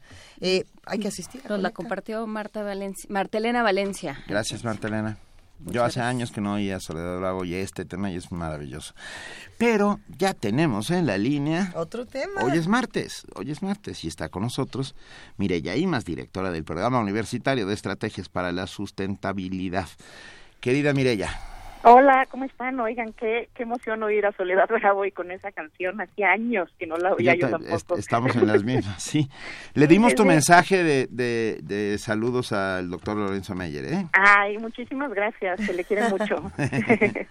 a ti se te quiere más, Mireya. Cuéntanoslo todo. Pues miren, eh, vamos a platicar, vamos a aprovechar el espacio para invitar a la comunidad de primer movimiento a que se sumen al reciclatrón UNAM que como cada año se realiza en el estacionamiento de la tienda UNAM en CEU y que en esta ocasión va a ser de este jueves a viernes, 27 y 28 de octubre, de las 8 de la mañana a las 4 de la tarde. Y el tema de hoy es, pues, ¿por qué son importantes este tipo de actividades? Eh, si ponemos en contexto, eh, los residuos electrónicos son hoy el tipo de desperdicio cuya producción está creciendo a mayor velocidad en el mundo. Esto de acuerdo con un informe del Banco Mundial. Y bueno, tiene lógica, pues la era digital, que representa un cambio a escala global en la organización del sistema económico, depende del flujo de información y conocimientos precisamente a través de los dispositivos electrónicos, los cuales además se vuelven obsoletos cada vez más rápido. Baste decir que en Estados Unidos se fueron a la basura 500 millones de computadoras entre 1997 y 2007 o que en China se compran 10 millones de televisiones nuevas cada año. Esto de acuerdo con un estudio de la Universidad de Australia del Sur que se publicó en 2013. Pero, pues por eso no nos sorprende que se generen alrededor de 49 millones de toneladas de basura electrónica cada año a nivel global, de las cuales 20% se producen en la Unión Europea, 19% en Estados Unidos y 15% en China. En nuestro país, el Instituto Nacional de Ecología y Cambio Climático calculaba una producción mayor a las 300.000 toneladas de este tipo de residuos en 2010. Desafortunadamente, estas cifras no se han actualizado, pero el mismo INEC calcula un incremento de 5 a 7% anual sobre este número. En todo caso, hace seis años solo se reciclaba el 10% de manera formal mientras que el 40% se mantenía juntando polvo en hogares y bodegas. Peor aún, la otra mitad llegaba y llega a rellenos sanitarios o tiraderos no controlados, generando grandes riesgos, pues en dichos lugares son comunes las prácticas de quema a cielo abierto y no existen mecanismos de control de los lixiviados lo que hace muy probables los eventos de contaminación por metales pesados y sustancias orgánicas persistentes, tanto en aire como agua como en suelos. Y los componentes presentes en los residuos electrónicos como mercurio, plomo y cadmio, así como las dioxinas y uranos que emiten plásticos como el PVC o los retardantes que se emplean para evitar que se incendien los aparatos, son altamente tóxicos. Digamos, un cóctel muy poco antojable. Sí, perdón. Ay, perdón, Mireya, pero es que vi, un reportaje en El País muy impresionante en la revista El País sobre, sobre estos basureros tóxicos, uno de ellos en Nigeria, en donde se llevan los... Y, y la gente que trabaja y es dramático. O sea, los que sacan el, el, plomo, el mercurio de las de las computadoras y que están expuestos, por supuesto, a todo a todo esto a todos estos materiales que son sin duda peligrosos. Así es, y digo, pues para no variar, ¿no? Los efectos ambientales en salud del mercado mundial de estos aparatos, pues no se reparten, como bien dices, de forma pareja. Ah. Un reporte de la Organización Internacional de Trabajo acerca del impacto global de la basura electrónica comenta que el 80% de los residuos electrónicos generados en los países desarrollados terminan justo en algún basural de los países subdesarrollados, en particular China, India, Ghana y Nigeria. Y en esas naciones, como bien comentas, el reciclaje ocurre de forma absolutamente rudimentaria y sin que los trabajadores cuenten ni siquiera con trabajos o salarios formales, instalaciones adecuadas y cuanto menos, pues seguros médicos o medida alguna de prevención. Cabe cuestionar, pues, entonces que los países y las poblaciones más desprotegidas sean las que carguen justo con las consecuencias del consumismo desmedido de estos aparatos, a los cuales, pues, seguramente estas poblaciones tienen muy poco acceso. Bueno, excepto al momento de destriparlos, ¿no? Y bueno, algunas de las medidas para ir resolviendo el problema que generan estos residuos pasan por elaborar normas internacionales más estrictas que busquen disminuir la práctica de la obsolescencia programada o hacer que funcionen de verdad los tratados internacionales como el de Basilea, el cual regula el tránsito de este tipo de desperdicios o intenta regular el tránsito. Mientras tanto, es importante que cada uno de nosotros contribuyamos y bueno, pues recurrimos a las famosas tres R's, reducir nuestro consumo de productos, reutilizar lo que podamos, por ejemplo, a través de donaciones, y reciclar lo que ya de plano es inservible. Así que, pues hacemos nuevamente la invitación para que nos lleven sus aparatos electrónicos este jueves 27 y viernes 28 de octubre de 8 de la mañana a 4 de la tarde a la tienda UNAM en Ciudad Universitaria y, que pongamos así nuestro granito de arena, ¿no? ¿Qué tipo de cosas podemos llevar, mire ya? Pueden llevar eh, televisores, pueden llevar computadoras, pueden llevar teléfonos, todo lo que requiera energía eléctrica para funcionar lo, recibimos.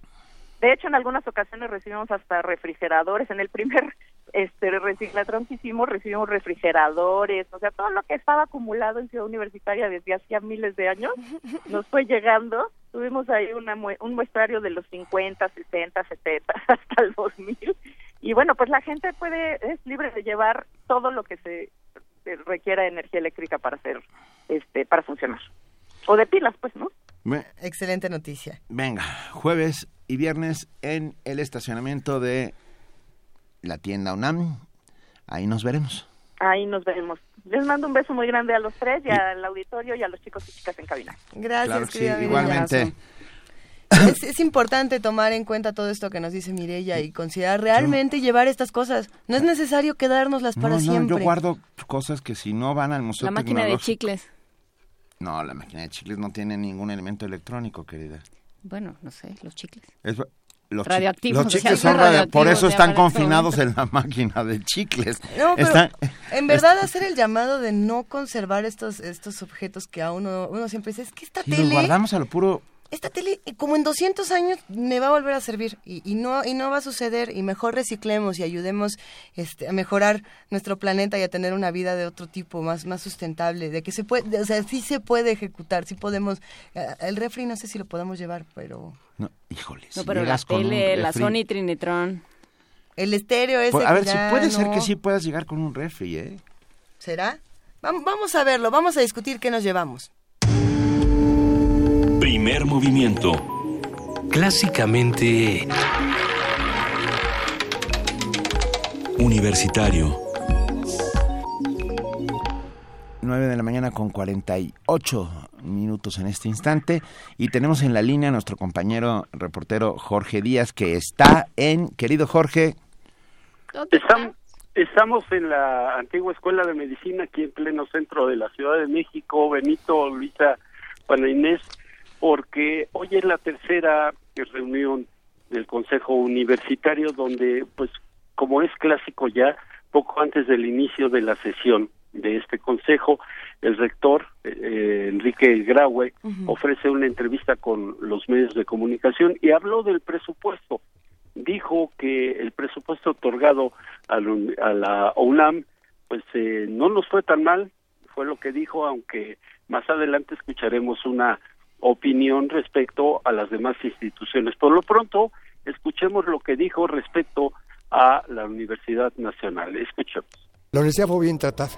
El, proyecto de egreso de la federación nos plantea un medio por ciento en pesos reales arriba de nuestro presupuesto, que es 3.8. Entonces, bueno, satisfechos. Siempre será insuficiente para la educación superior, pero satisfechos y suficiente lo que nos otorgó el Congreso. 3.3, sí pedimos el 5, medio por ciento arriba real. O sea, hay un crecimiento, pero marginal. Y por otro lado, pues eh, como todos estamos enterados, algunas otras instituciones de la educación superior se vieron, eh, bueno, vieron recortes en sus presupuestos, sobre todo en el caso de ciencia y tecnología. Esto fue lo que opinó Enrique Graue respecto a esta situación. Vamos a escuchar. Nos hemos solidarizado con ellos, por supuesto con las instituciones, tanto como el POLI, como la, la UAM, bien lo decía, y con las instituciones estatales de educación superior que también sufren. Ahí las disminuciones del presupuesto van del 3 al 9%. Es preocupante porque finalmente todo lo que pasa en educación superior nos afecta. Entonces, en principio, bueno, estaremos solidarios con ellos.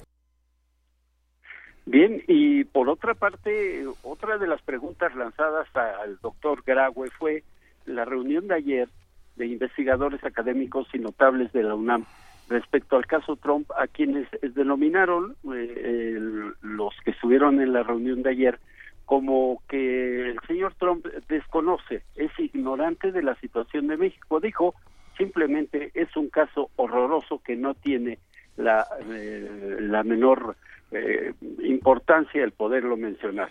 Por último, les informo que dentro de los puntos a, a desarrollar este día aquí en la antigua Escuela de Medicina, eh, del Consejo Universitario destaca, destaca el punto número 8, donde la Comisión de Trabajo Académico se espera apruebe la creación de la licenciatura en neurociencias. Esta sería la licenciatura número 118 que tiene la UNAM y por otra parte la especialización en tecnología digital para la enseñanza de las matemáticas en la FES Acatlán. En el punto número siete se contempla la designación como profesor emérito de la Facultad de Psicología al doctor Juan José Sánchez Sosa y también que se designe investigador extraordinario de humanidades al abogado y diplomático Bernardo Sepúlveda Amor, quien recordamos fue secretario de Relaciones Exteriores durante el sexenio de Miguel de la Madrid. Y por último, destacar la elección de dos especialistas que integrarán el nuevo Comité de Transparencia de la UNAM y que seguirán eh, y que surgirán de dos ternas presentadas por el rector. Eh, está terminando ya la primera elección y quedó designada ya la señora Jacqueline Pechart como la primera integrante de este Comité de Transparencia de la UNAM en este preciso momento están designando a la segunda persona. Nosotros estaremos al tanto de esta sesión del Consejo Universitario Benito y pues eh, de lo que suceda aquí estaremos dando cuenta. Muchísimas gracias Jorge, seguiremos escuchando los reportes seguramente con nuestros compañeros de Prisma RU a la una de la tarde. Gracias, gracias por tu reporte. Muchísimas gracias a usted. Un abrazo, Un abrazo. hasta luego. Adiós. Primer movimiento clásicamente universitario.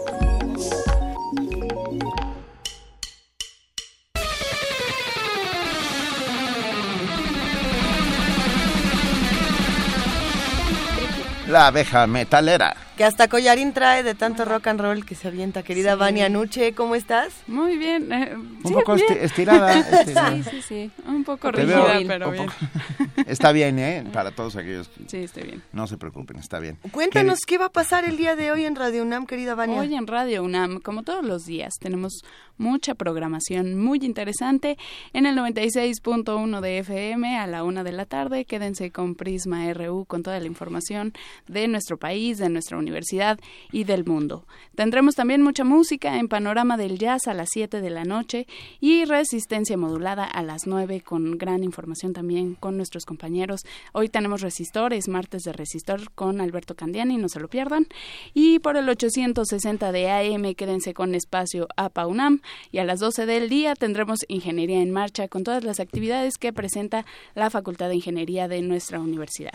Recuerden que tenemos también mucha programación en www www.radiounam.unam.mx y pueden seguirnos en redes sociales como arroba Radio UNAM. Estamos en Facebook, en Twitter y en Instagram. Y el ganador del libro de Y todo es lengua fue Javier Ramírez Amaro. Ah, qué ah, buena noticia. Ah, le va a gustar mucho. Abrazote, Javier. Gracias, querida Que tengan un excelente día. Gracias, querida. Ah, ¿Qué querías decir, querido Benito? que, te veo vociferar en silencio. Eh, de lo cual es raro. Qué bonito. Se puede. Qué bonito, como el demonio de Tasmania. Ah, más o menos. Más o menos. Más o menos. Antes de que entráramos al aire, 6:40 de la mañana, estábamos hablando de este tema, pero acabo de encontrar la nota y me las cenizas de los católicos que desean ser cremados no pueden ser esparcidas, divididas ni conservadas en la casa, sino que deben ser guardadas en un lugar aprobado por la Iglesia y consagrado de acuerdo con nuevas normas emitidas por el Vaticano hoy. O sea, el club de la cucharadita ya no se vale. No, y no y pero espérate porque tampoco eso de vamos a tirar al mar al, a mi papá a ver pero pero si no somos católicos ¿se aplica igual que van a dar a la mar y nuestras no si no somos católicos podemos hacer lo que queramos o sea no aplica igual claro, es solo si eres católico a menos de que tú hagas caso a otras a otras religiones que no competen con la tuya. O sea, tú sigues lo que lo que dicta el ayatola y lo que dicta el no, líder de la No, no, no, por eso, no más por eso, cada quien se forma en una ventanilla distinta. Cada quien sabe en qué ventanilla se forma y a quién ¿Y qué memorando responde? El documento dice que las cenizas no se pueden repartir entre familiares. Juan Inés. ¿A mí qué me dice? Conservar en relicarios ni, ni dispersar en el aire, la tierra o el agua, o el agua, porque ello crea la apariencia de panteísmo, naturalismo o nihilismo. A ver, eso, no viene lo de hacer discos, sí se puede hacer vinil todavía. No, ¿y por qué no sea, por qué no lo donas todo a la ciencia? O sea, lo que sirva para ¿Las cenizas? No, no, no, antes de la ah, ah donar órganos es ah, una gran cosa. Donar órganos, pero se puede donar todo, porque también eh, la, pielcita para hacer tambores. No, se puede donar, se pueden hacer trasplantes de piel. Y se puede donar algún miembro, o sea, las piernas, por ejemplo, así, para para los estudiantes de medicina, Luisa, no me pongas esa cara. Sí, no me parece quiero donar Mi piel para hacer una pandereta para esa estudiantina en la que estoy pensando. Yo, quiero que me hagan este, ¿cómo se llama? Para el que me quede como un zorrito. de Guanajuato. Sí. Que yo me quiero quedar así en esta posición. Y que me quieres estar junto al oso en el Museo de Historia Natural? no, en un closet. Se llama taxidermia. Y entonces que abran taxidermia, exactamente. Que abran ahí está mamá Luisa. siempre? Pues en Psycho funcionaba. Pero eres conductora de Sin Margen. ¿Cómo vas a estar dentro del closet eternamente? No, bueno, fuera, junto al closet, diciendo, sal de ahí. Sale ahí, ven conmigo. Creo que esto, esto, está desbarrando un poco. ya bueno, vamos. Ya lo saben, los católicos. A la ciencia, todo la ciencia. Toda la ciencia. Y los que se sientan aludidos, pues bueno, ya saben qué tienen que hacer con las cenizas de sus familiares. Todo la ciencia. Ay. Esto es primer movimiento, así que nos vamos a ir con Rise and Peace de la Cuta para despedirnos esta mañana. Gracias a todos los que hacen posible diariamente este programa. Gracias, querida Juana Inés de esa, querida Luisa Iglesias. Gracias, querida Benito Y sobre todo a ustedes que están ahí del otro lado haciendo diariamente comunidad con nosotros. Esto fue primer movimiento. El mundo desde la universidad y Rise and Peace.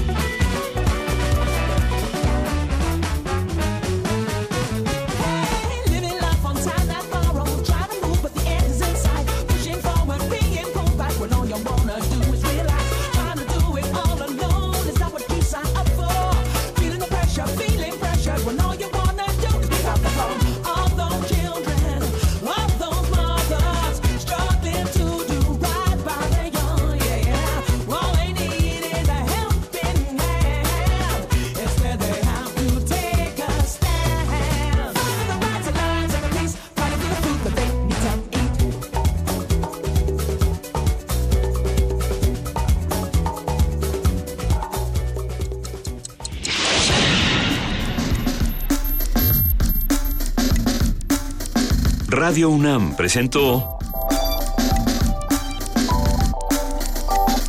Primer movimiento. El mundo desde la universidad.